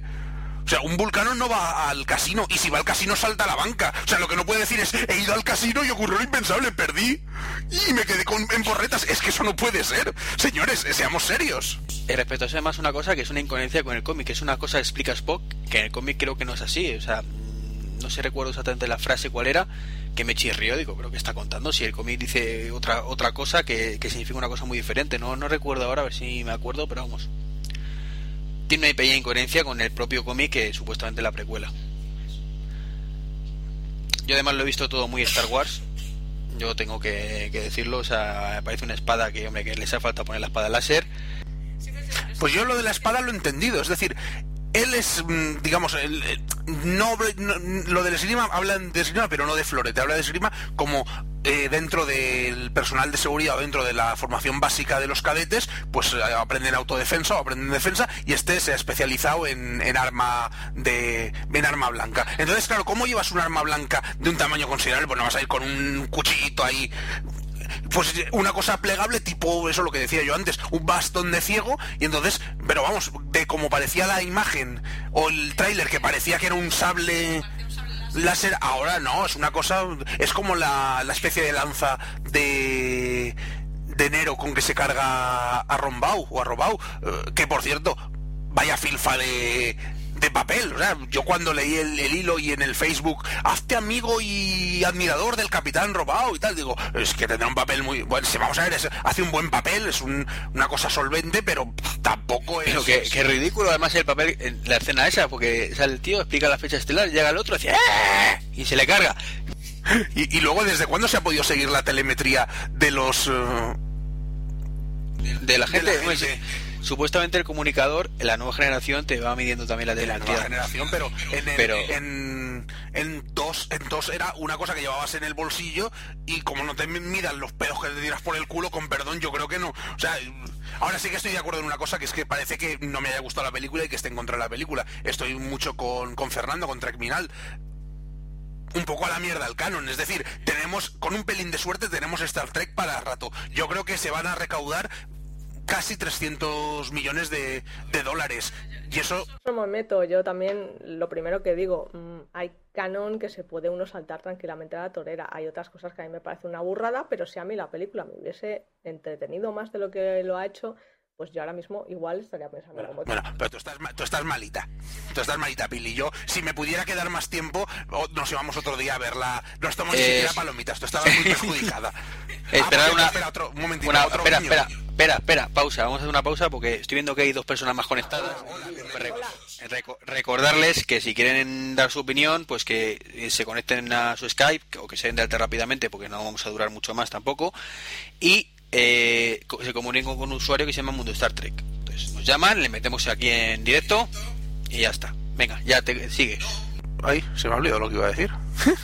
Ah, no, sí, otra otra cuñita, otro otro guiño a nuestros a nuestros foreros, a quienes queremos un montón, apreciamos en lo que valen y cuando les llamamos al orden es por motivos de fu- funcionamiento interno de los foros, no por arbitrariedad. Para Crante, por Dios, que es solo una serie, que es ficción. Y dicho, dicho esto, que, el compañero Rubén se, se harta de, de decir cuando la, la, tensión y la temperatura sube un poco, pues mm, no sé, yo haría una valoración final de, de la película per se. No, yo tampoco voy a caer en lo de antes de mm, es cuando hagan la segunda y tercera parte.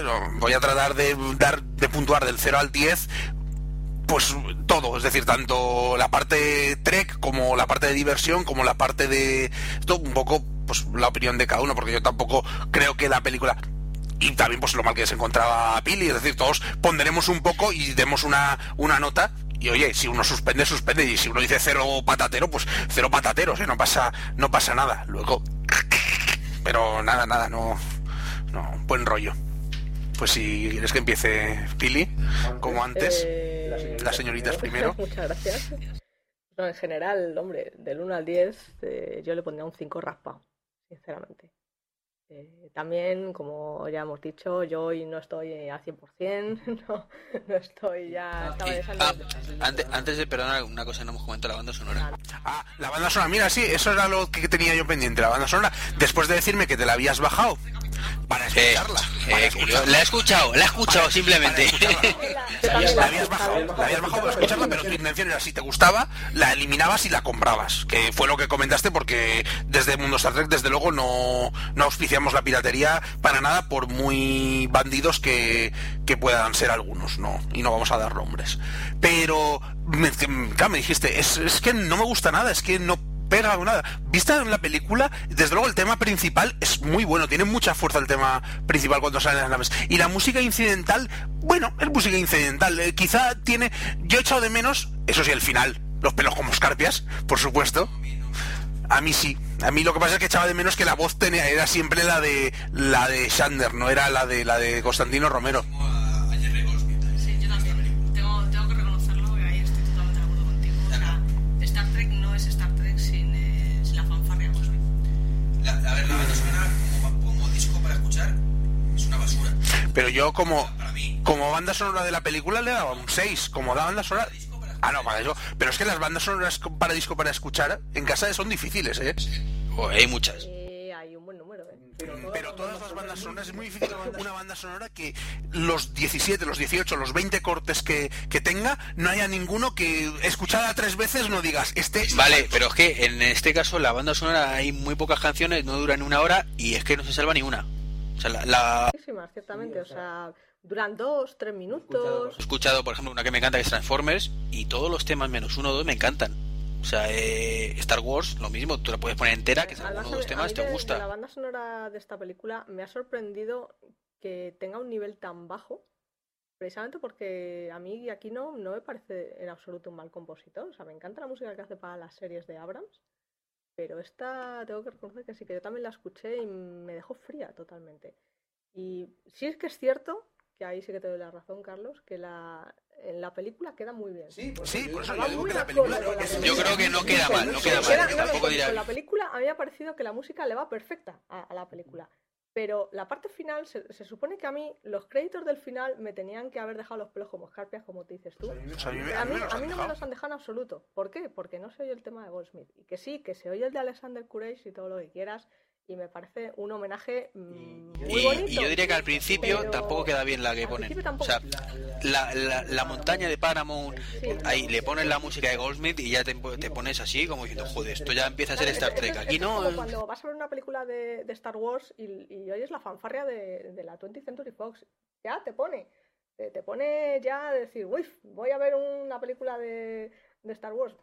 Aquí no me ha pasado esto. Sin embargo, Hombre, yo sí que he de reconocer que esperaba más de la película, de la, de la película, de la banda sonora por los antecedentes del compositor. Sí que estoy contigo que, que quizá, no sé, a lo mejor es que la han querido hacer así. Es decir, que ha sido decisión de unos y de otros y que la han querido hacer así. Pero también estoy de acuerdo contigo en que a la película le acompaña, le acompaña bien. Yo no le doy un notable, es decir, es cierto que hay algunos pasajes que la música está y no la escuchas porque luego, no, y luego no ta- también la manía que han tenido de meter canciones rockeras por ahí en medio que dices, pero sí, bueno, pero eso es- eso es ¿esto muy- ¿Qué es? No, es, es como en primer contacto con Eso es muy- Eso es muy moderno, muy moderno, muy, que- muy- muy propio de... Claro, es decir, no quedaban mal, pero te chirriaban, pues aquí lo mismo. O sea, o la, o la canción de folk de, de Enterprise, es decir, mm, es que ahora mm, van en ese un poco en ese camino, son caminos que quieren abrir, que quieren explorar y a veces no son muy muy afortunados. Yo creo que un notable la banda sonora dentro de la película no, pero un bien, un 6, un seis y medio, una cosa así, bien aceptable, es decir, para darle luego un 3 si la escuchas fuera, pues digamos que la película la acompaña bien y cumple la función que en definitiva la banda sonora está pensada, salvo que sea Disney, que sea eh, el John Williams de, de hace unos 8 o 10 años, mm, pues eso, Goldsmith, en algunas de estos, Horner, en es decir, no, pues mm, las bandas sonoras deben acompañar bien la película, si luego encima la puedes escuchar, ¿sabes? Chachi Piruli, pero no, pero en este caso no es así. No es así. no es así. Tenemos un oyente, mm, Nemoni concretamente, que está instalándose el Skype para, para que nos va a llamar ahora en breve. No, para seguir hablando, que yo voy a ir a hacer una cosita rápida. La, No es lo que estoy pensando. la llamada de la naturaleza. No, ¿ves cómo no es lo que estás pensando?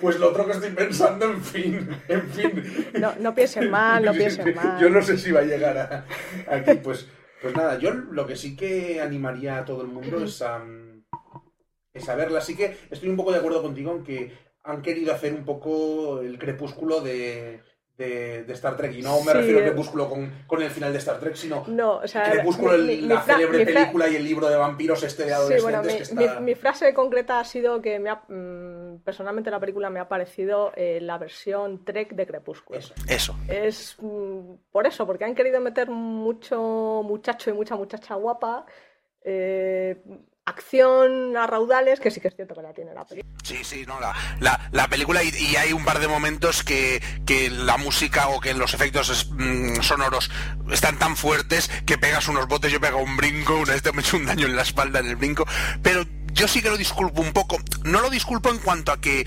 mm, digamos que se podía haber hecho, es un poco lo que comentabais del canon, quizá se podían haber respetado un poco más, haber sido un poco más eh, comedido. Te digo que yo, o sea, mm, he ido a verla en plan, o sea, un poco más abierta de mente. O sea, yo no iba totalmente en contra. O sea, no me gustaba la historia de una precuela, yo lo reconozco, lo dije desde el primer momento. A mí una precuela me parece un poco absurdo. Pero digo, bueno, voy a. Voy a ver si. Si puede ser. A ver, bueno, aquí me están dando un cable, no sé qué estoy. Eh, No sabemos si queremos que se ahorque o, o que no pierdas el hilo. Pero sí que es que las precuelas, claro, nunca dejan indiferente a nadie y ya visto lo que hicieron con, con la mm, Guerra de las Galaxias, pues tampoco era muy halagüeño el, el tema. Pero yo creo que... No, voy a entrar al trapo, no voy a comparar con la Guerra de las Galaxias porque son dos cosas totalmente diferentes. Eh, Dice díselo a Abrams. No, aún así, es decir, esta película... Sí que tengo que decir que seamos un yo soy una gran admiradora de Abrams, de sus series, pero no de sus películas. Todas ellas me han decepcionado, incluida esta. Yo lo Sí, siento esta Si esta película la la hubiera hecho George Lucas, Habría sido igual. No. no, habría sido, habría, habría, habría sido para los que no les ha gustado mucho peor. Yo estoy convencido. Hombre, que- yo hay una cosa que tengo clara. En vez de ma- habría mucho más bicho generado por ordenador, pero por lo demás, Ha- Habría sido igual, ciertamente. Yo creo que Yo creo que no, ¿eh? yo, yo creo que habría más, mm, más rollo eh, filosófico, pero filosófico basura, tipo el de Yoda, eh, tipo... eh, sí, y tipo de... eh, tú tienes que tomar el sable láser y le das el sable láser y el tío ya sabe, por ciencia infusa.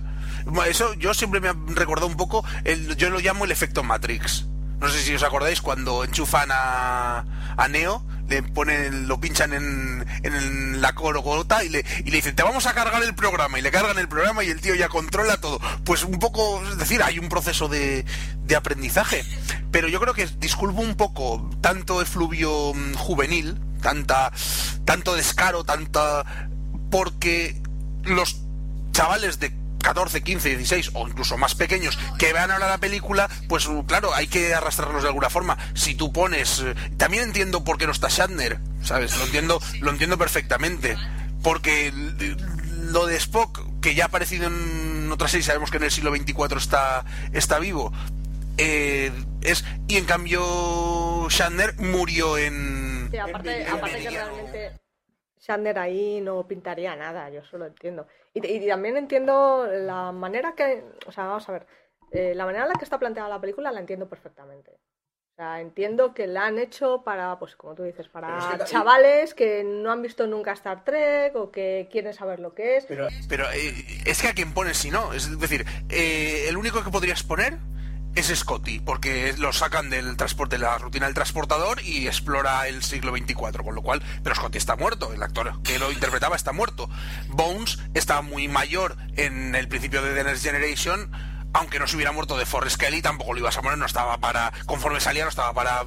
Y de Zulu y de Chekhov no sabemos absolutamente nada, es decir, Zulu sabemos que sigue al mando de, cuando Kirk se jubila, sigue al mando de, de la de la Excelsior, exacto, pero llega y Karu Sulu, esto Demora Suru es la que hay en la botadora del Enterprise B, pero su padre tampoco sale y sale Chekhov pero em, sobrevive a lo de la, cita con el Nexus. Entonces, claro, ¿a quién pones? El único viable, a no ser que pusieras una cápsula del tiempo tipo decir, ha dejado grabado, escuchad los consejos que daba, que también hubiera sido una forma de aparecer, pero claro, no integrada dentro de la película. Es decir, simplemente, ¿cómo vencía el Kobayashi Maru? pues, Pues- Bueno, es otra, em, otra cosa, otro detalle que a mí me ha parecido un poco de risa es la explicación que nos dan de cómo Kirk venció al Kobayashi Maru. ah, sí, bueno, es ridículo. Bueno, eso hay que, recor- hay que recordar que en, que en Star Trek 2, que es cuando... eh, mm, ¿Cómo se llama la...? Savik eh, es la que se enfrenta al Kobayashi Maru, dicen simplemente que, que lo que hizo trampas, que reprogramó la situación para tener una salida y ser favorable, y que lo que no recibió una reprimenda, que recibió eh, elogios por su pensamiento original y por su tal. Y tampoco, le echan una bronca que no veas. A mí lo que me ha parecido ridículo es más, o sea, más que lo que es la escena en sí, la, actitud de programado. Kirk, o sea, La- en plan... la actitud Eso de está, Kirk eso está comiéndose la manzana, o sea, no playa puedes estar así. Claro, o sea, al revés. Si tú sabes que vas a hacer trampa, disimula un poco, coño, ¿no?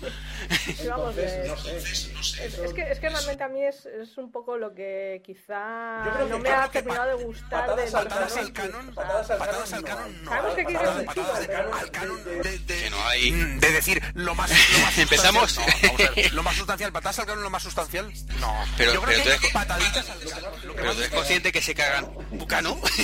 Bueno, es como hemos hablado, la destrucción de Vulcano, por Pero también... pero también se el Enterprise E viaja a, e interactúa con Cochrane, es decir, no Sí, pero, pero al final lo arreglan. Bueno, y aquí a lo mejor lo arreglan dentro de dos películas. O sea, porque lo es más, lo para que mí, hubiera- yo no puedo contar con dentro de dos películas. Yo tengo que centrarme en esta, que es la que está ahora y la que acabo de ver. Ya, pero vamos a ver, es que el problema que le falta a la película es que no han puesto, porque no han querido ponerlo, un continuar. Es, yo estoy pensando en, en eh, Regreso al Futuro, que me salía Back to the Future, digo, vamos a decirlo en castellano, por si alguien no sabe qué es un Regreso al Futuro. Regreso al Futuro, cuando termina la primera, sí estaban rodando ya la segunda, y entonces te ponen, We will back, volveremos en parte 2.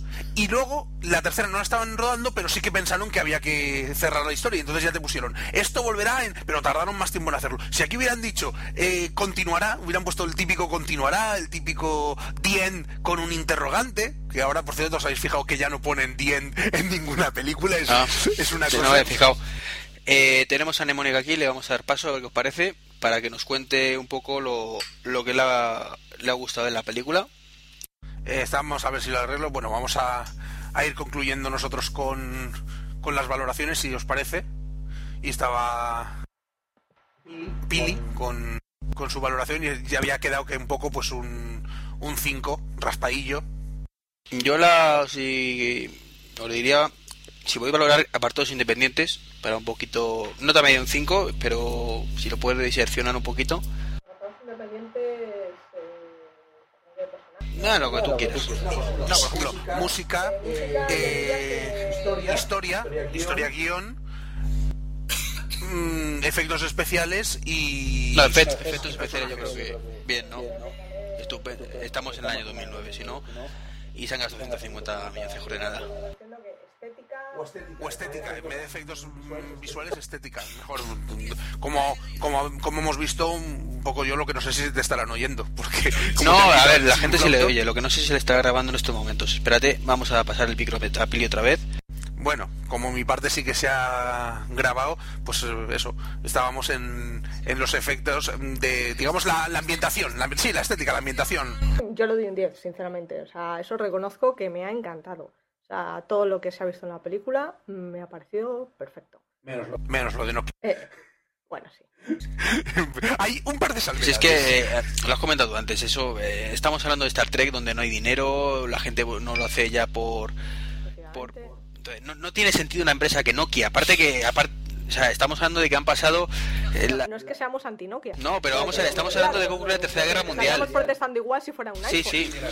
Bueno, un iPhone no, el iPhone a lo mejor no.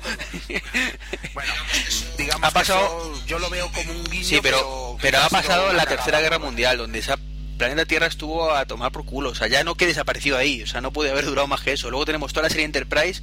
mm, No puede existir Nokia. O sea, es absurdo, ridículo. Es un insulto. Esa, esa, esa presencia es un insulto para... Sí, sí, o sea... o sea, me parece una bofetada en la cara. a- Perdón, se me va la voz otra vez. Es- o sea, a mí me parece una bofetada en la cara eh, por el hecho de que ahí ya te estás cargando, no es que te estés cargando el canon, es que estás tirando por el suelo y pisoteando uno de los valores de esta serie. Exactamente. Que es que eh, o sea, la gente ya no necesita dinero. Eh, no hay empresas, no hay negocios, la gente ya no se lucra con nada. Y aquí, de repente, te plantan un Nokia.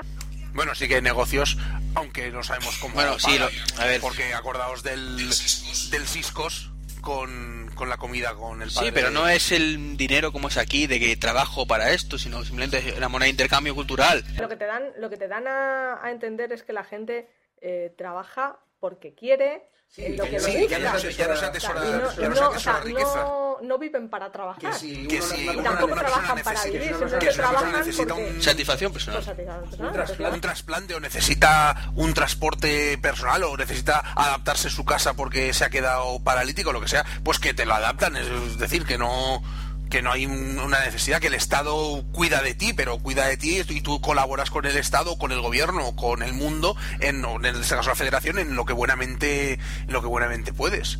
Entonces, yo, bueno, si queréis comentamos cada uno de los apartados, uno a uno, y así.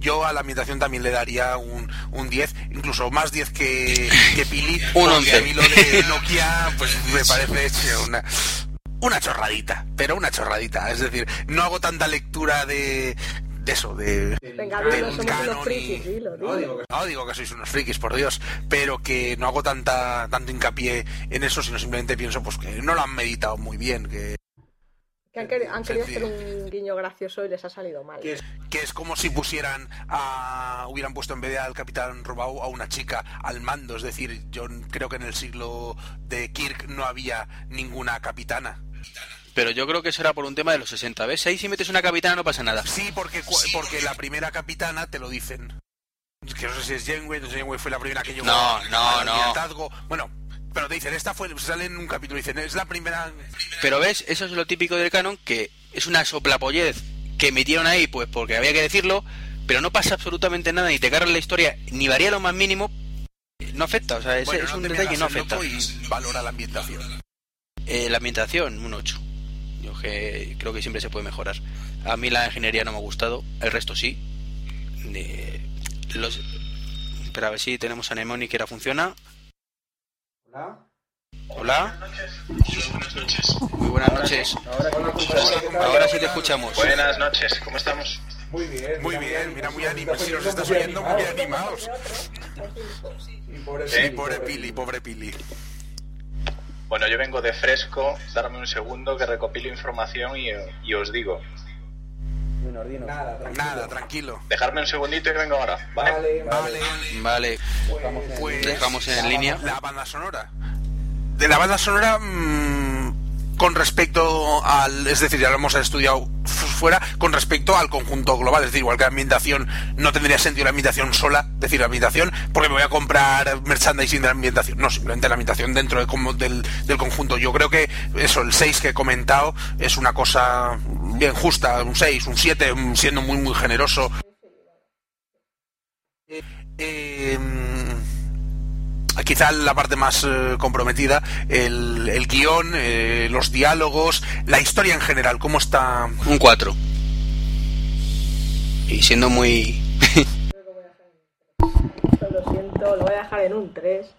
Yo, en cambio, Yo, en la- me ha parecido que los diálogos están muy poco trabajados. Por eso digo, me ha parecido una película muy quizá para, para adolescentes. O sea, para adolescentes y para gente que no se quiera comer demasiado el tarro. Que yo lo entiendo. Yo entiendo que lo hagan así porque ya sabemos que Star Trek nunca ha sido para todos los públicos. Ha sido siempre para un Sí, pero, pero una cosa es que no lo pongas para que haya que hacer el ingeniero de telecomunicaciones para entenderla y otra que te ponga un diálogos que te quedas diciendo, pero ¿de verdad me voy a creer que con esto que ha dicho esta persona va a hacer eso? Hombre, también ha faltado... Podía haber sido peor, puede ser, oh tío, te lo juro por Snoopy. O sea, hay cosas así, o sea que yo... Es bueno, bueno, está más o menos. Le- le- podía haber acabado en una escena lésbica, en una guerra de almohadas. O sea, yo le- la estaba viendo y digo, esto no sé Ah, cómo que, que esa es otra que no hemos comentado, vamos a hacer un pequeño inciso. Eh, Ujura detecta en unas prácticas, bueno, que vale, que aceptamos barco, ¿no? Unas telecomunicaciones del Imperio Klingon donde han sido atacados y destruidos no sé cuántos y luego se avisa a Pike que Pike no tiene ni idea de que ha ocurrido eso. O sea, ¿cómo es posible que no se entere de eso cuando están en, un ataque vulcano? O sea, es, es ridículo también esa situación. Bueno, yo ahí pienso que quizá es lo típico, como cuando estás en la facultad, estás haciendo unas prácticas o estás ah, investigando algo al margen de... mm, Tu profesor lo sabe, y en este caso Spock probablemente lo, lo supiera, pero a lo mejor no lo comunicas a, porque simplemente piensas que a lo mejor simplemente lo ha oído, pero no, no lo... Mm, Está traído por los pelos, sí, ciertamente, pero yo al, al guion, a lo que es el guion, a lo que es la historia, me ha gustado, la historia me ha gustado. Yo le daría un, un 7 a la historia, un siete y medio a la historia. Quizás sí que estoy de acuerdo que los diálogos no están muy trabajados y eso tampoco es culpa de- del doblaje. Sí que es cierto que a lo mejor alguna expresión la han tenido que cambiar o no han encontrado para que coincida lo que oyes con el movimiento de los labios, pues ha quedado todavía más ridículo de lo que de lo que era en, en versión original. O sea, cuestión de escucharlo en versión original. Nada, nada. No, así casa. en tu casa. Eh, dinos un poco tu opinión, ya que estás. Pues mira, vamos a ver. eh, vengo fresquito, fresquito de hace, pues mira, la, la película era a partir de las 10 y la película de dos horas ya sabéis cómo funciona. Bueno, lo primero de todo, la impresión, la, la primera impresión de todo es que, mm, Dios mío, ¿por qué el Enterprise es como una fábrica de Coca-Cola? O sea, tubos, tuberías, manillas, cosas que no entiendo. Parece ser que a partir de la cubierta 2 se gastaron el dinero hacer las cosas como bien, o sea, como tapadas y con paneles y con luz y con bastantes cosas. Pero bueno, a ver, la sensación general de la película es que es una película buena, pero peca mucho de que quiere llegar a mucho público y se queda corta en bastantes cosas. O sea, hay muchos guiños para los trekkies y de acuerdo, pero mm, bueno, es lo que pretendían básicamente, llegar a un montón de gente. Yo he ido con cinco personas, de las cuales eh, dos éramos aficionados a Star Trek y las otras tres, pues no, no tenían ni mejor idea. ¿Qué dijeron las tres? Pues que les había gustado, con lo cual la conclusión es que lo que se pretendía desde un principio está logrado. No, lo que es lo que, al menos mi opinión en este aspecto, era como película, mm, entretiene, está muy bien, si te abstraes de que es Star Trek, te lo pasas muy bien durante dos horas, pero como película de Star Trek, pues no, al menos ni, ni Pili ni yo hemos visto ninguna. Y te podemos poner en un pequeño compromiso, si quieres contestar, si no, no. ¿Tú crees que mm, este, mm, esta nueva orientación, más allá de que se pueda autoconcluir o enderezar en las siguientes películas y cierren la historia lo dejen como un paréntesis, atraerá realmente a nuevo público y tendremos Star Trek en esta línea o en una línea más conservadora para tiempo o pasará sin como una cosa accidental e incidental y volveremos a estar en las mismas un poco en el pozo de la desesperación sumidos. Pues mira, eh, la conclusión a la que llegas, o por lo menos la que yo llego, después de la película es la siguiente. Yo creo que Paramount hizo un movimiento para abrir ventanas. No, sé si me explico muy bien. Abrir ventanas conforme a quitar telarañas que teníamos ya colgadas desde hacía mucho tiempo con respecto a Star Trek. Sí es cierto que yo soy muy partidario de la Star Trek antigua, lo siento mucho, me gustan todas las series de Espacio Profundo 9, me gusta Voyager, me gustan todas, ¿vale? Y soy de los que ha afirmado en el foro también que soy muy partidario de que se queden con las cosas que estaban hechas, o por lo menos respetar muchas ideas. Pero Paramount yo creo que vio que efectivamente, y tenemos que admitirlo, hay que ser francos, la, la franquicia estaba un poco estancada y le dieron una especie como de vamos a abrir las ventanas, vamos a limpiar un poco la casa, vamos a ver si la redecoramos para vender otra vez el producto. Entonces, eh, con esa base contratemos a alguien que tenemos ya de mano, Abrams lo tenían de mano desde Misión Imposible 3, le salió un, digamos, digno producto, entre comillas, más acercado a la serie de Misión Imposible, y supongo que por eso le dieron una especie como de, de reinicio a la franquicia con él. Entonces, para responder a la pregunta, creo que es un blockbuster, esto de entrada, es un blockbuster que pretende hacer mucho dinero pero que al mismo tiempo pretende crear, aunque sea pequeño, una base de fans que le guste la película. Si se consigue eso, se consigue yo creo que lo que pretendían con la película. Entonces, eh, podríamos tener Star Trek para mucho tiempo, pero está por ver. Vamos a ver qué pasa con, con la taquilla y lo que opinan ellos. En principio, negocio están haciendo. Sí. Sí, desde luego nos han vendido hasta el agua de los ceniceros, es o, intentan vendérnoslo, luego ya está cada cual que quiera comprar o no. Incluso hay gente que el otro día estaba en Toys y había niños que decían, ¿y esto qué es? Y su padre decía, ah, eso es de Star Trek. Pues me molan los muñecos, cómpralo, cómpralo. O sea que hay gente también, porque yo entiendo que el fanático siempre, o el aficionado, vamos a no caer en, el término peyorativo, el aficionado, pues siempre buscas material de, tu saga, siempre te gusta tener, pues hasta lo que comentábamos, aun por muy mala que sea la banda sonora, casi hasta la, la quieres tener, porque es de, de tu película, o quieres comprarte la película aunque te haya parecido simplemente divertida, pues para volverla a ver en algún momento, o si tienes una web para hacer capturas, o bueno, para mil cosas puedes entonces, claro, nos quieren vender, pero es que hay gente de fuera de, la afición que está encontrando lo de las colonias. A mí me ha sorprendido mucho que se gasten el dinero lanzando unas, unas colonias. Ya lo, ya lo comenté en alguno de los otros podcasts. esas otras eh. colonias y han vendido de todo. Y lo que sí que es cierto que esto está, está generando una nueva expectación entre la gente más joven y yo solo aplaudo. No, sí, eso sí, objetivo cumplido, está claro. Sí, han, han, cumplido el objetivo que tenían, pero cierto que se han arriesgado mucho en dejar descontenta a mucha gente. Eh, ¿Tú, Nemonic, crees que esta, o el resultado final justifica el cambio del canon? o el saltárselo o las salvajadas que han hecho según lo quieras ver? Bueno, vamos a ver. Tampoco podemos contar salvajadas. O sea, el problema que tenemos es que eh, nos sentamos a ver una película, personas, a lo mejor nosotros, que hemos crecido desde Kirk con la camisa abierta hasta Janeway con el peinado de siempre. Entonces, sabemos cómo funciona. Sabemos cómo es Star Trek, sabemos cómo se integra y cuáles son las historias, y sabemos cómo era la visión de, de, de Roddenberry, ¿vale? Eh, cuestión. Eh, creo que hemos prostituido un poquito, con perdón de la palabra, hemos prostituido un poquito, un poquito la franquicia para llegar a más público. ¿Era necesario? Mm, creo que sí. Después de ver la película, antes opinaba que no, que no era muy necesario, pero ahora opino que sí. Es necesario porque si de cinco personas, como decía antes, tres han salido, cuatro han salido convencidas, porque de hecho la otra persona que venía conmigo, que es, que es aficionada también a Star Trek, eh, salen convencidas y les gusta la película, pues cuatro de cinco es una buena proporción. Eh, con eso incluso podríamos trabajar en una línea más adelante de volver otra vez al canon o ni siquiera. Es que partimos de la base también de que esta película mm, es Star Trek y no es Star Trek. Es decir, se menciona un viaje al futuro, pero es otra dimensión. Se menciona mucho más el tema de el futuro, el pasado, si lo cambio, si no lo cambio, pero en realidad se quiere hacer como una especie como de voy a cambiar el disco, ¿vale? Entonces, pues claro, te tienes que amoldar a eso, te tienes que amoldar a eso porque es lo que está en pantalla y entonces es lo que ha querido Paramount y es lo que debemos respetar, pues, pues hasta sí, pues hasta sí, deberíamos, deberíamos de respetarlo.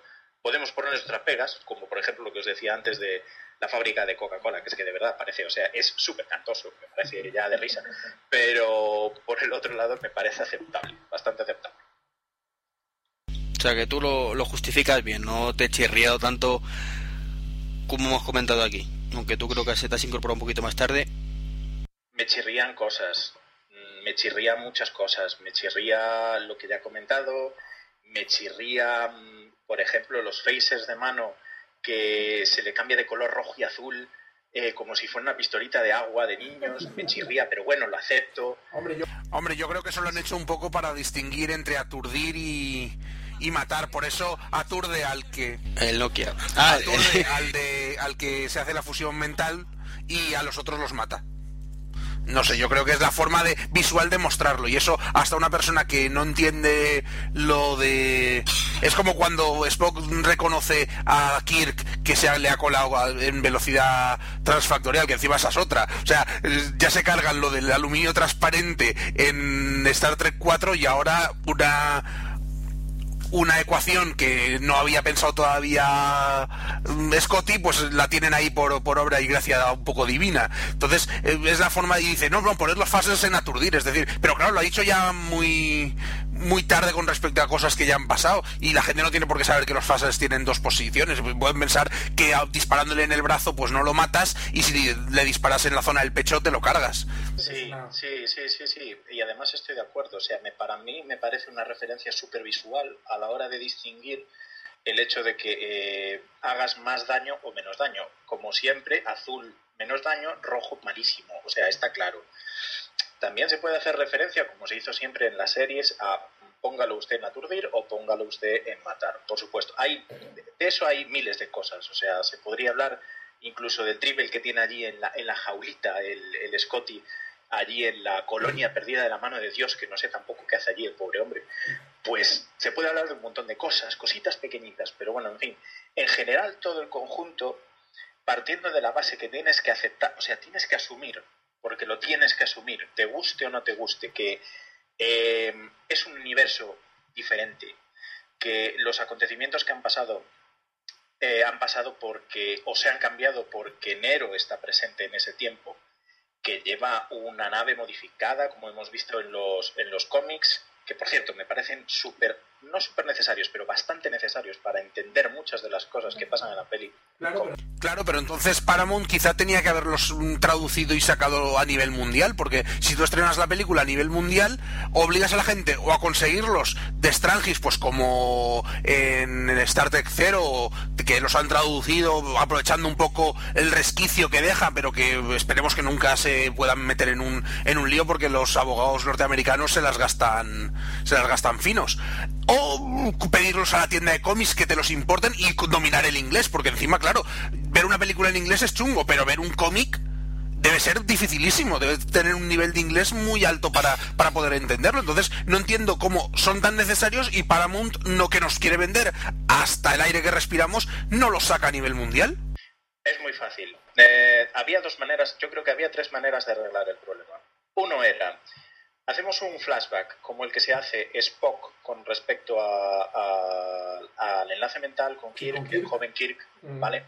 En ese momento podías haberlo explicado efectivamente todo, aunque no fuera toda la historia de los cómics en ese momento. Era el momento ideal. Pero lo hacen Pero lo hacen Probablemente a mal. lo mejor lo veamos en un corte del director o cualquier cosa. Pero, pero, supongo que la mercadotecnia puede más que lo siguiente. Entonces, eh, pongamos todo en unos cómics, vendamos los cómics.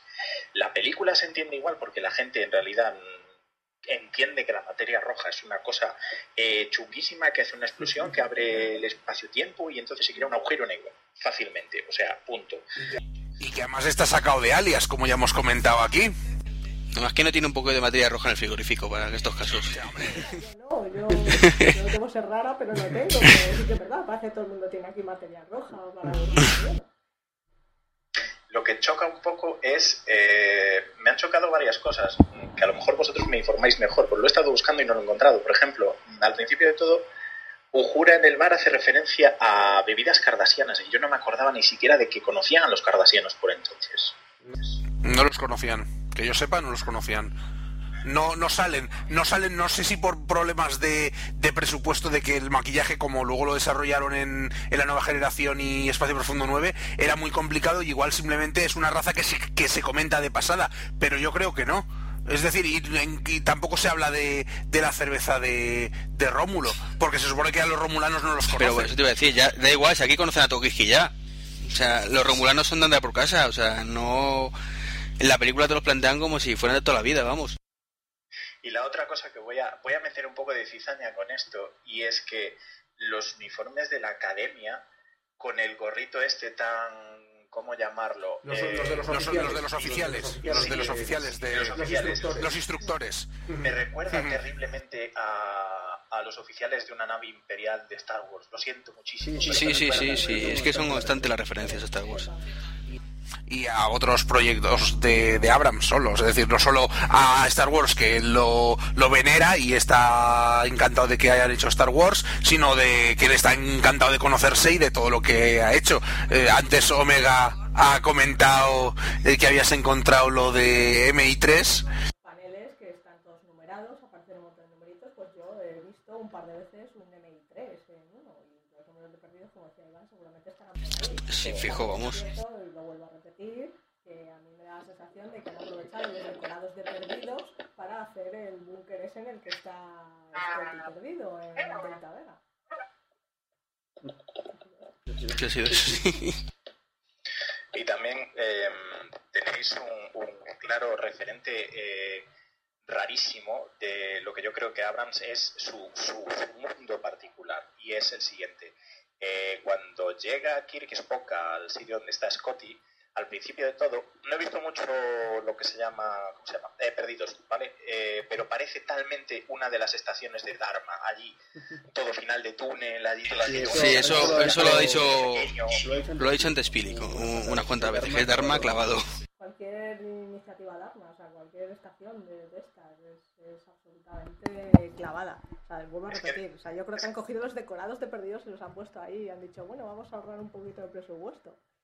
De hecho, si os fijáis, los médicos de la federación, a no ser que sea el jefe médico que va de azul, ese sí, el resto van de blanco. Los de blanco son exactamente iguales, solo les falta la pegata en el... En el, en el- en el- Mira, no- yo no me he fijado en eso. Lo, que sí que no he pillado, o por lo menos no me, no me he dado cuenta, es ninguna referencia a Flinge. No me ha parecido ver ninguna, pero seguro que las hay. Hombre, está, está empezando a ver la primera temporada, tampoco tiene... Eh, una cosa antes, ¿no te ha chirriado cierto móvil Nokia? Ya me lo conocía de antes, ya había leído bastantes cosas de la peli, lo que pasa que mm, no me lo quería creer, ¿sabes? O sea, preferí pecar de inocente a no pensar que estaba allí, pero efectivamente estaba allí. Aquello de verlo en el coche, el coche de ruedas con gasolina, yo dije, "Mm, por favor, ¿por qué? ¿Por qué? ¿Por qué me hacéis esto? O sea, bueno, simplemente como lo que volvemos a decir, Nokia o quien sea les vendió un trocito de película y dijo, mira, vais a estar en la peli super taquillera después de, o la más taquillera del verano, y ellos dijeron, venga, va, os financiamos tanto dinero y vosotros tenéis vuestro anuncio de Nokia particular. De todas formas, De todas formas, también estaba pensando yo ahora que eso, como el coche es de, de gasolina y es un coche antiguo que se supone que milagrosamente, o porque lo han reconstruido, ha pasado, pues a lo mejor el sistema es eh, decir, sale en el coche. Si nos circunscribimos a la época del coche, puede ser una cosa de, de ahora del siglo XXI, de mediados del Sí, siglo macho, y, XXI. y tú te compras ahora mismo un coche que vaya, tenga un cable con hilos, pero tú no llamarás de que tu móvil a cable con hilos, tío. es que le llama el tío al móvil, o sea, si solo estuviera ahí, como dices tú, porque estaba preinstalado en el coche, Pero a lo mejor todavía funciona, es decir, igual que el coche funciona, si el móvil puede funcionar, pero lo que no es normal es que el tío tenga otro igual en la casa para llamarle. No, pero igual le, igual le hayamos, es decir, como igual que tú puedes desde un ordenador más viejo entrar en un ordenador a través de internet, en un ordenador remotear a un ordenador más. No vamos a ver, yo, yo no, no, no quiero cogerlo.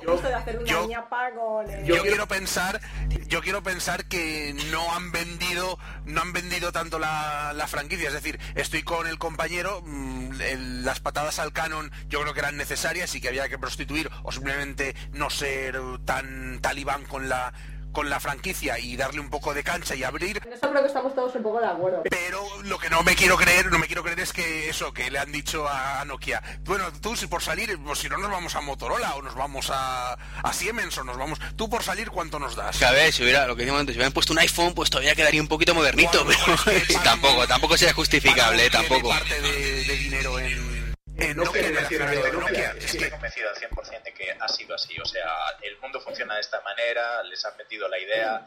Es como si en la película de, de Lobezno, eh, en vez de salir, pues no sé, un vehículo militar, sale pues un Audi. Entonces, el Audi no sale del aire, el Audi sale porque le han vendido un espacio o ellos se han interesado en tener un espacio en esa película y decir, cuidado, hay una referencia. Pero respecto a eso, pues mira, yo después de pensar en que tenemos un problema grave. Yo recuerdo, o creo recordar, que hubo una tercera guerra mundial que arrasaron con casi todo. Sí, sí, que tuvieron- comentado. Sobrevivir como con, con, no sé, con trozos de ratas. Sí, es lo, lo- un poco lo que nos cuentan en primer contacto con, con Cochrane, cuando, cuando Lily comenta que para reunir el, el titanio o el duranio o el, el material que sea para hacer el, el Fénix, que le ha costado no sé cuántos meses y no sé cuántos cambalaches y tal, y que cómo son capaces de construir una nave como, como el Enterprise, que lo pasaron realmente, realmente mal y que con qué facción estás y tal. O sea que sí, eh, Bueno, suponemos, porque lo dicen de hecho en la serie, si no me equivoco, que tras la llegada de los vulcanos y todo lo que pasó, supongamos, porque está en la película, gracias a Dios, que Archer existió, gracias a Dios, y su perro también. Y gracias Varios, varios, porque no se refieren a un Beagle, se refieren a un sabueso. Sí, eso es importante. Pero bueno, Eso es importante, Oye, que yo tengo un Beagle, eso es importante. No es lo mismo un Beagle que un sabueso. Pues supongo que, como dicen en la historia, eh, progresaron increíblemente muchísimo, muy rápido, desde ese primer contacto hasta el momento en el que Kirk está viendo la nave. Bueno, bien, vale, me lo voy a tragar, ¿sabes? O sea, son cosas que al final, como, como creo que se han dicho, bajas un poquito la guardia y dices tú, bien, venga, pues me lo creo, esto también me lo creo. Pero es que hay cosas que dices tú, mira, no me lo puedo creer. O sea, por ejemplo, lo que mencionáis del Nokia. mm, Chirría, está ahí como pillado por los pelos. El tema de la nave que la están haciendo en los astilleros de la Tierra. eh, por física elemental, ¿cómo levantas todo eso al aire? Bueno, venga, va, también me lo creo, pero me chirría. No sé, hay tantas cosas, tantas, tantas. ta- Por ejemplo, me contaban eh, precisamente esta gente que venía conmigo que el Enterprise, hay dos cosas que me comentaron muy graciosas. Una, que el Enterprise parece la nave de los desarrapados, es decir, eh, gente con problemas. O sea, el Kirk con problemas, el Spock con problemas, el McCoy con problemas, Uhura con problemas. O sea, madre mía, o sea, gente ahí marrullera, solo falta que se peguen entre ellos ya directamente. Y la segunda, y la segunda cosa, perdón, No, que lo hacen. No, que lo hacen, que se pegan. Sí, sí, o sea, directamente, o sea, es en plan de nos vamos a pegar unas leches aquí gratuitamente, o sea, te voy a provocar para... Es que hace mucho que no me pegan, ¿no? Bueno, gratuitamente no, que seguro que cobraron más porque se pegaban leches. O los dobles eh, cobraron, o sea que... Que aquí está todo... Una pregunta que lo hemos estado debatiendo antes y no nos ponemos de acuerdo. Uhura y Spock, ¿tú crees que se han liado antes o, o es en la película por primera vez? La gran duda. Yo creo que esto era sobraba desde principio a fin. O sea, puedes insinuarlo, como se hacía en muchas películas anteriormente, pero sobraba. Yo creo que sobraba. O sea, puedes insinuarlo y puedes dejarlo igual de bien que no mostrándolo físicamente y diciéndolo claramente. A mí incluso me pareció gratuito el hecho de que en, en el transportador, ellos dos, esté ella diciéndole, ay, adiós, vuelve sano y vuelve no sé qué. Bueno, eso es un contraste muy grande con respecto a aquí. No, sobra, No, sobra, completamente. Yo creo que es un poco, bueno, era lo que comentábamos, que dado el, el shock de, de lo de Vulcano, algo que Spock no se hubiera planteado nunca, simplemente tenía los sentimientos pero los hubiera reprimido, pues está tan hecho polvo que da rienda suelta a los sentimientos. Quiere decir, si deciden al final reconducir y decir que todo esto no ha pasado, que ha sido poco menos que un sueño o una realidad alternativa, pues volverá todo a, a su cauce. Y si no es una forma, desde luego, muy hábil, aunque para, aparte para encabronar al personal, para ganar adeptos dentro del público joven de... Porque claro, Sailar, el quinto, tiene mucho mucho tirón con todo lo de héroes. Y la, y la Saldaña, pues solo hay que ver cuando sale lencería por ahí, los comentarios y, y tal. Y a mí no me parece más guapa que otras de las chicas de Star Trek, pero... Pero la- la- No os, no- no os olvidéis que eh, Zachary Quinto estuvo a punto de matar a todo el consejo a todo el consejo vulcano, tal cual se estaban allí puestos todos allí. Yo lo vi la- alargando dos dedos y matándolos a todos diciendo, ahora quedo con vuestras gran- Sí, la verdad que Y yo estoy convencido de que maldita sea en, en los bloopers saldrá en la película que el tío mueve los dedos así como diciendo y ahora me respetáis todos. Pero yo creo que lo han conseguido, que es- está muy logrado. eh, lo comentábamos, Cal Urban como fotocopia en su estilo, pero como fotocopia de, de McCoy. Y quinto, Genial. A mí me parece el mejor personaje junto con, con ¿cómo se llama? Con Chekhov de toda la película. Genial. O sea, los dos bordados, bordados, de verdad. Bueno, Chekhov es un poco más discutible. es que aquí a los compañeros Chekhov no les ha gustado. A mí no me ha gustado el doblaje, quizá demasiado forzado. Es decir, muy dado a la broma, muy dado a la simpatía, recordando aquello de buques nucleares y... Oye, yo eso lo puedo entender, pero lo que es el personaje en sí, a mí me ha parecido un destrozo total de- del personaje. O sea, es que es un, es un Wesley Crusher en ruso, o sea... Hombre, era, era un poco Wesley Class, acordémonos en la serie clásica cuando todo lo habían inventado los rusos. Porque esto, esto lo inventaron los rusos 150 años antes que el resto de... Rusos, pero no él. Pero es que aquí se cuelga él las medallas. O sea, vamos a ver. Digamos que yo creo que es un poco una licencia, no poética, No, una no, de... es un Chekhov que no es Chekhov. Ya está, es así. Pero y quinto yo creo que cuando está junto con, eh, con, Es- con, con Spock, con Leonard Nimoy, ha conseguido también mimetizar muy bien.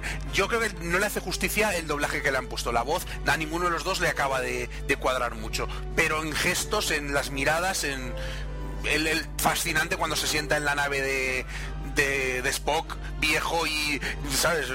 Son Sí, cuando alza las cejas le queda muy bien también. Claro, que el otro, el otro llamándole duende de orejas puntiagudas, es que... personaje un poquito. De hecho, hay que pulirlos todos. O sea, han cogido muchas cosas, pero está bien. Y lo siento, chicos, pero os tengo que dejar en este momento. Nada, Así que nos muchísimas- vemos en el foro. Muchísimas gracias por participar. Gracias, gracias a vosotros por darme espacio. O sea que. No, hombre. No, hombre. Has llegado además justo a tiempo porque estábamos ya casi despidiendo el chiringuito. Eh, una última cosa, ¿tú punto a la película? Eh, del 1 al 10. O del cero, cero, o del cero, cero, vamos, vamos, le puedes dar un cero. No, te vamos a banear ni nada, nada, eh, no, vamos, Yo diría buenos. que se merece bastante a gusto un, un seis y medio, casi rozando el 7, yo diría.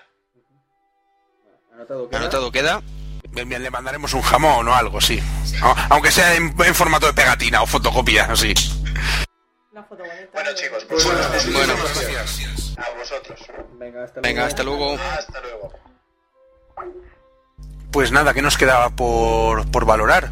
La valoración, el guion, que yo ya he dicho que el guion a nivel de historia me ha parecido un 7, un siete y medio, la historia la, veo bien.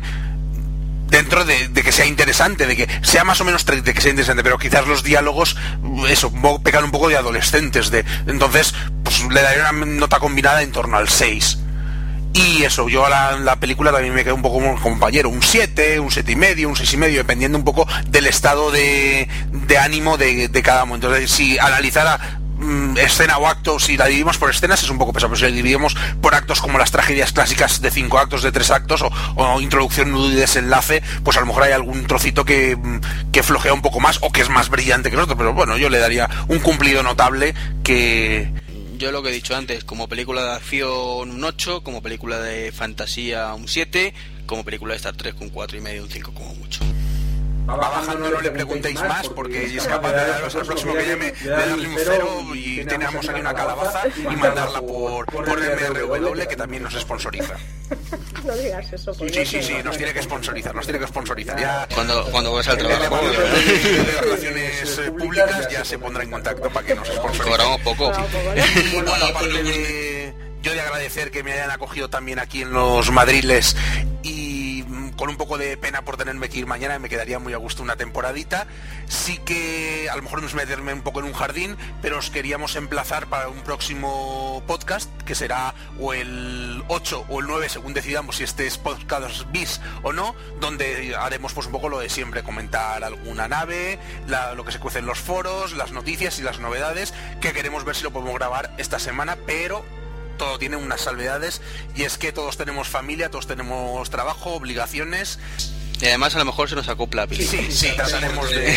Vamos a ver si Ya, consigo- te hemos puesto en el Sí, no, compromiso. no, sí, yo, ya lo- yo ya dije en su momento que si podía, encantada la vida. Que me- porque Claro, es que la, la- la vida real tiene esa jodida costumbre de Ya, ya. hacer tiempo libre. En persona es muy divertido hacerlo, porque te ves las caras mucho, y pero aunque sea en, en la distancia, pero siempre tres voces es- se hace más, más ameno. Y así, cuando yo me enrollo como una persiana, pues alguien me corta y me da el relevo, y cuando Iván se lía la manta a la cabeza, y pues también... o sea, No, a mí con que me quita alguien una sección yo ya soy feliz.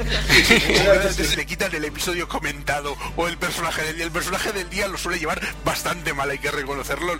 El otro día sí, sí, lo lleva bastante mal. Pues nada, yo por mi parte me despido y vosotros Pues nada, si como- quedar hablando yo me pillo un taxi, pero, pero yo mañana el tren sale y... No, no, no, nos despedimos todos ya. Para contactar con nosotros, pues contacto arroba mundostar3.com que nos llega a todos un poquito, o podcast arroba mundostar3.com como queráis. O para los mm, contactos más personales, dinoto arroba mundostartrek.com o trek23 arroba mundostar3.com o Mega 13, arroba, ya no com. ese 31 era o esto. mundostartrek.com, pero si no lo... Y como siempre, en. Twitter, que Twitter es importante. muy importante, os lo recordamos.